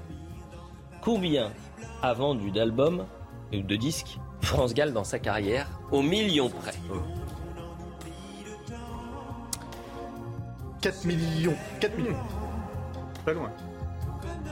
12 millions. Sébastien Ligné, c'était un plaisir. Vous pouvez laisser la place à Fabien. Bien sûr, c'est 20 millions. Quoi? Oui, 20 millions de disques durant sa carrière. Euh, France Gall, on va demander. un plaisir. Au revoir Sébastien Ligné. Merci de laisser la place à Fabien Lecoeuvre, je le disais donc. Euh, il y a 30 ans, le 2 août 1992, laissez la musique. Euh, L'immense chanteur, compositeur et interprète Michel Berger est décédé, victime d'une crise cardiaque à l'âge de 44 ans. Merci d'être avec nous, Fabien Lecoeuvre, dictionnaire officiel des chansons françaises. Parlez-nous un peu de Michel Berger. Oui, Michel Berger, personnage illustre, extraordinaire, compositeur, euh, auteur aussi, il faut le rappeler, qui a commencé sa carrière très jeune, puisque déjà dès le lycée Carnot, il était élève à l'âge de 15 ans. Il commençait à déjà composer ses premières chansons et, euh, et avoir déjà euh, cette fibre artistique très tôt. Et évidemment, il aura cette chance d'être engagé, de faire quelques petits disques 45 tours, et puis surtout d'être engagé comme directeur artistique et alors on ne connaît pas justement peut-être son tout premier succès à Michel Berger, non pas par lui, non pas par France Gall, ni autre. C'était Jean-François Miquel qui avait fait Adieu joli Candy. Et c'est signé de Michel Berger. C'est sa premier, c'est son premier titre qu'il avait Adieu joli Candy, mais je crois qu'on l'a. On va eh peut-être euh, l'écouter. Adieu joli Candy. Le premier titre qu'il a signé sous un pseudonyme alors qu'il était directeur artistique chez Pathé Marconi. Est-ce qu'on peut écouter Adieu je... Ah bah on l'a pas apparemment. Ah bon, l'a pas euh, Adieu, non. Euh, est-ce qu'on euh, on a, parce qu'on parle aussi de sa relation avec France Gall, qui est extraordinaire, je disais, Évidemment. Elle a, bien vendu 20 millions d'albums, hein, 20 millions de disques. Ah même un peu plus, on est plus à 22, 22 ou 23 millions. Plus à 2 millions près. Ouais, ouais, ouais. Et, et, c'est cette déclaration d'amour avec France Gall, racontez-nous. Ben, France Gall a été la muse de Michel Berger. Pas la première muse, mais en tout cas l'une des plus importantes, essentielles dans sa carrière. Michel Berger sortait d'une histoire compliquée avec Véronique Sanson, puisqu'ils ont rompu leur histoire d'amour euh, cruellement et brutalement. Michel était totalement désespéré, ne croyait plus du tout en l'amour. Il s'est étourdi dans le travail auprès de Françoise Hardy pour qu'il avait fait un titre sublime message personnel. Et puis surtout, surtout, il rencontre, il France Gall avec cette fameuse La déclaration d'amour. Il lui écrit cette, cette chanson sur mesure. Et puis ils se découvrent euh, tous les deux attirés l'un par l'autre dans la vie privée et puis dans la vie professionnelle. Je vous, je vous coupe, euh, Fabien Leclerc, pardonnez-moi, mais euh, ce qu'on entend ne représente absolument pas ce que vous décrivez. Donc, est-ce qu'on peut écouter la euh, déclaration, d'amour, s'il vous plaît? C'est long, je pense. Je pense que, que vous l'avez. C'est une très grosse vente de disques. C'était 650 000 exemplaires en 1974. Faut le 1974 Eh oui, c'est très. Voilà. Et c'est lui qui compose pour France Gall. C'est lui qui compose pour France Gall, sortant d'un désespoir amoureux avec Véronique Sanson. Et, France Gall sortait aussi d'une grand, grande rupture amoureuse avec Julien Clerc. On l'a oublié dans l'histoire. Mmh. Il s'est quitté un an plus tôt. Et euh, ils se rencontrent euh, tout simplement euh, sur la banquette arrière d'une voiture, parce qu'ils vont ah. ensemble à un dîner. Ils se disent à peine bonjour, et c'est seulement six mois plus tard que France Gall entendra à la radio une chanson de Michel Berger. Elle dira c'est lui je veux rencontrer, avec qui je veux travailler, parce qu'elle voulait arrêter de chanter. Elle avait déjà une carrière en 1973. France Gall, elle avait déjà une carrière déjà de 13 ans. Comment vous expliquez, Fabien Lecoeuvre, que les chansons de Michel Berger ou encore de Véronique euh, Sanson ou encore euh, de, France Gall, ça soit des, chansons intemporales? C'est-à-dire qu'aujourd'hui, on danse plus sur du Michel Berger, sur du France Gall en, soirée euh, ou en boîte de nuit ou dans les bars que sur les chansons modernes aujourd'hui. On ne peut jamais expliquer un succès. En tout cas, on peut trouver les dénominateurs communs au succès. C'est-à-dire, pour mon, à mon sens, il a, eu les mots d'une génération et d'une époque presque. Il a mmh. été un pionnier en notes de musique parce que à partir de ces notes, de ces accords de piano, on n'a plus dit je t'aime de la même manière en chanson. Mmh. Et ça, c'est important. Il a marqué le début des années 80, on va dire à la fin des années 70. On a changé l'apparence des artistes. C'est plus des artistes qui arrivaient en paillettes euh, ni en costume, c'est des gens qui arrivaient en jean, en t-shirt, en basket, et qui représentaient, qui s'habillaient comme le peuple, et qui représentaient bien le peuple, et, avec ces nouveaux accords de piano, de guitare. Et c'est ça qui a, qui a révolutionné quelque part les choses. et Berger a été le pionnier de cette génération, il faut le rappeler. Parlons un peu de sa relation avec Johnny Hallyday. C'est lui qui euh, compose euh, l'album Rock'n'Roll Attitude en 85. Et eh oui, parce avec, que Johnny, euh, Au, creux, de la vague en 1983-84. Il a plus vraiment les ventes de disques qu'il a eu pendant les années 60-70. Et puis Nathalie Baye, la compagne de Johnny du moment, lui suggère de rencontrer justement Michel Berger qu'elle connaît bien. Tennessee. Voilà un chef-d'œuvre. Voilà un chef-d'œuvre. Et, et, cette rencontre sera magique puisqu'il lui composera tout l'album Rock'n'Roll Attitude, qui sera un énorme succès en 85, qui se vendra à plus de 800 000 exemplaires et qui réinstallera en tout cas dans le succès Johnny Hallyday. Eh oui. C'est lui qui relance Johnny. C'est lui vraiment qui relance avec euh, euh, euh, le chanteur abandonné, avec Tennessee, avec toutes ces grandes chanteurs. Mais ce qui était important, Berger, il avait une sensibilité étonnante. Parce que pour écrire pour Johnny, d'abord il l'a rencontré plusieurs fois, ils ont dîné ensemble. Il, et Johnny s'est exprimé qu'il était fan de, de, Tennessee Williams, évidemment, qu'il avait lu tous les livres, etc. Et c'est comme ça que Berger trouvera le costume sur mesure pour Johnny. Les, compositeurs et les, auteurs, souvent, ils ont besoin de rencontrer pour faire des costumes sur mesure. Une chanson, pour qu'elle soit, pour qu'elle vende en tout cas, mm. il faut qu'elle habille l'interprète. On aurait donné quelque chose de Tennessee peut-être à un autre artiste du moment, il n'aurait pas forcément vendu. Vous voyez, c'est ça toute la magie de l'auteur. Michel Berger. On se replonge dans, toute une partie de l'histoire de tous les Français. On a tous quelque chose de Michel Berger en nous. Et, et, même les, générations qui, ne l'ont pas connu, même les générations sont, empreintes. Alors est-ce que c'est dû au fait que, euh, comme Nathan Dever, il a fait des études de philosophie? Alors, il a fait des études de philo. Après, après le lycée Carnot, il est allé à Nanterre, passé un, un master. Et ce master, sa thèse, c'était d'analyser, en tout cas, les deux œuvres, euh, une œuvre comparative des deux titres de Jimi Hendrix. C'est quand même pas simple. Et comme c'est un brillant musicien, grand professeur de musique quelque part, Michel Berger, il a, il a eu une note extraordinaire, euh, ce qui lui a permis de, de, rentrer en maison de disques, etc., et d'être considéré déjà la, la philosophie Menato à condition d'en sortir. Vous n'avez toujours pas répondu, Fabien Lecoeuvre, à ma question. Pourquoi aujourd'hui, euh, passé minuit, souvent passé minuit d'ailleurs, il y a une partie chanson française où finalement euh, la soirée euh, vrille en quelque sorte, où vraiment euh, les gens se découvrent, chantent, dansent, profitent, se lâchent complètement sur ces chansons de Michel Berger, de Johnny Hallyday, de France Gall, et pas sur les chansons actuelles. Pourquoi les artistes aujourd'hui ne font pas vibrer comme avant Moi j'ai une explication, c'est parce qu'on ne guérit jamais de son enfance. C'est Jean Ferrat. Oui, mais Michel Berger, c'est pas mon enfance, c'est pas l'enfance de Nathan Devers. mais détrompez-vous, c'est l'enfance de gens même qui ont 20 ans aujourd'hui parce que les parents écoutaient déjà les disques. Vous savez, ah, je vois ce que vous voulez dire. C'est-à-dire qu'il y a une transmission de génération en génération. Et souvent, eh bien, on écoute euh, à 2 h du matin, on veut relancer la soirée, on écoute un Michel Sardou euh, avec les lacs du Connemara, on écoute un, il joue du piano debout, etc. Et, mais c'est ça, c'est-à-dire que, et ça a toujours été, ça a toujours existé. Alors en même temps, il y avait des mélodies, il y a des vraies mélodies. Euh, voilà, aujourd'hui, c'est ils sont. Non, non, il y a, non, non, il y a des grands artistes aujourd'hui. Clara Luciani qui triomphe tout l'été, euh, Juliette Armanet. Enfin, il y a des grands, même Vianney, c'est des gens qui triomphent sur scène en ce moment et qui font des stades entiers, vraiment. Mmh, mmh. Je pense qu'on peut pas euh, opposer une époque avec une autre. Il y a des différences. Maintenant, les artistes. C'est un peu comme le vin. Hein. Je pense qu'il y a les grands probablement. Sont bien meilleurs 20 euh, ans après qu'au moment où on les déguste. Et, les grandes chansons euh, sont éternelles à ces titres-là. surtout, vous avez, vous avez raison, Yves, parce que ce qu'il faut rappeler quand même, c'est que ces artistes, c'est la bande originale de notre vie. Exactement. Finalement. Et vous l'avez très bien souligné. J'aurais une petite hypothèse, mais elle vaut, elle vaut ce qu'elle vaut, et je connais mille fois moins bien que vous l'histoire de Michel Berger. Mais je pense que pour être indémodable, il faut n'avoir jamais été esclave des modes de son temps. Et Berger, du peu que j'en connais, je trouve que c'est un chanteur qui n'a pas été asservi par la petite volonté de plaire euh, à et de vendre, et de, vendre, etc.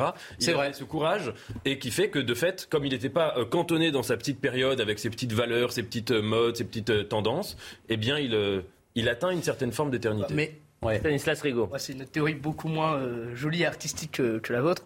Mais il y a aussi un côté physique dans le sens où à l'époque, moi, mes parents avaient des CD, ont des CD dans la voiture. Il y a un côté physique dans ces choses-là. Ah, de matériel, oui, je vois. De matériel possédé, c'est-à-dire qu'aujourd'hui, euh, enfin, j'ai, euh, comme j'imagine tout le monde autour de ce plateau, euh, une application pour écouter de la musique. Et c'est quand même très éphémère. On consomme beaucoup, beaucoup, beaucoup, beaucoup, beaucoup. Et j'en sais rien, sur ma playlist, j'ai 800 musiques dans tout genre et que je peux écouter quand je veux, où je veux. moi, je me souviens que je prenais la voiture avec mes parents quand j'écoutais de la musique plus jeune. Bah, c'est au moment où ils mettent le CD dans la voiture, c'est au moment où on a 5 heures de route et qu'on se tape euh, trois fois le même album en fait euh, entre deux pauses. Euh, et d'aller acheter le disque ou le Et d'acheter le disque, et ça engage. Il y a ce, il y a ce geste. D'aller faire ce geste. Et je sais pas reste... que ça marque. Bah, bien sûr. Il reste une dernière minute et peut-être parlons de Starmania avec Céline Dion. Mais Starmania, oui, qui avait repris elle aussi la chanson Ziggy, Tube, c'est un, opéra rock à l'époque en 1979 qui a, qui a, il y a au moins il y a au moins sept tubes à l'intérieur. Mais quand je suis allé un jour chez France Gall, elle m'avait confié une chose. Elle m'avait dit, tu sais, Fabien, elle me dit, Berger, elle me dit, en tout cas, Michel ne voulait pas euh, euh, faire des chansons toute sa vie de 4 minutes. Il voulait laisser parce qu'il avait cette ambition. Il avait pas fort, il voulait, il n'y a pas de compromis pour faire du succès, pour vendre à tout prix, puisqu'il a mis quelques années avant de vendre du disque mhm. lui-même en tant que chanteur. Mais sur Starmania, elle m'avait bien expliqué France. Elle m'avait dit, tu dois savoir qu'il voulait laisser une trace dans l'histoire de la musique. Et, cet, opéra rock, finalement, lui laissera une vraie trace, puisque c'est un opéra rock qui se joue aujourd'hui dans plus de 70 pays et toutes les grandes capitales d'Europe et du monde. Voilà, il faut le rappeler quand même, Berger, c'est aussi international. Eh bien, écoutez, un grand merci, Fabien Lecoeuvre, puisque euh, aujourd'hui, c'était donc la, mort, les 30 ans de la mort de Michel Berger, et que grâce à toutes vos euh, explications Est-ce que vous nous avez raconté, la musique On a pu revivre un peu en quelque sorte du, du, Michel Berger. Merci encore. Dictionnaire officiel des chansons françaises. C'est un pavé, hein c'est lourd. Hein. c'est faire un peu de muscu. C'est 20 ans de travail. Hein. Il est ah bah réédité bah, tous les deux ans. C'est un gros, gros boulot. Merci beaucoup. Merci à, tous les trois. Merci Stanislas Rigaud, Yves Gégaud, Nathan Dever. La suite, euh, c'est sur CNews. Je vais remercier les équipes qui ont travaillé avec nous. Jérémy Guilleux, Grégory Possidalo à la réalisation et donc au son. Vision, c'est Bouka Abella, Samuel Vasselin et Inès Latrèche. À ce soir.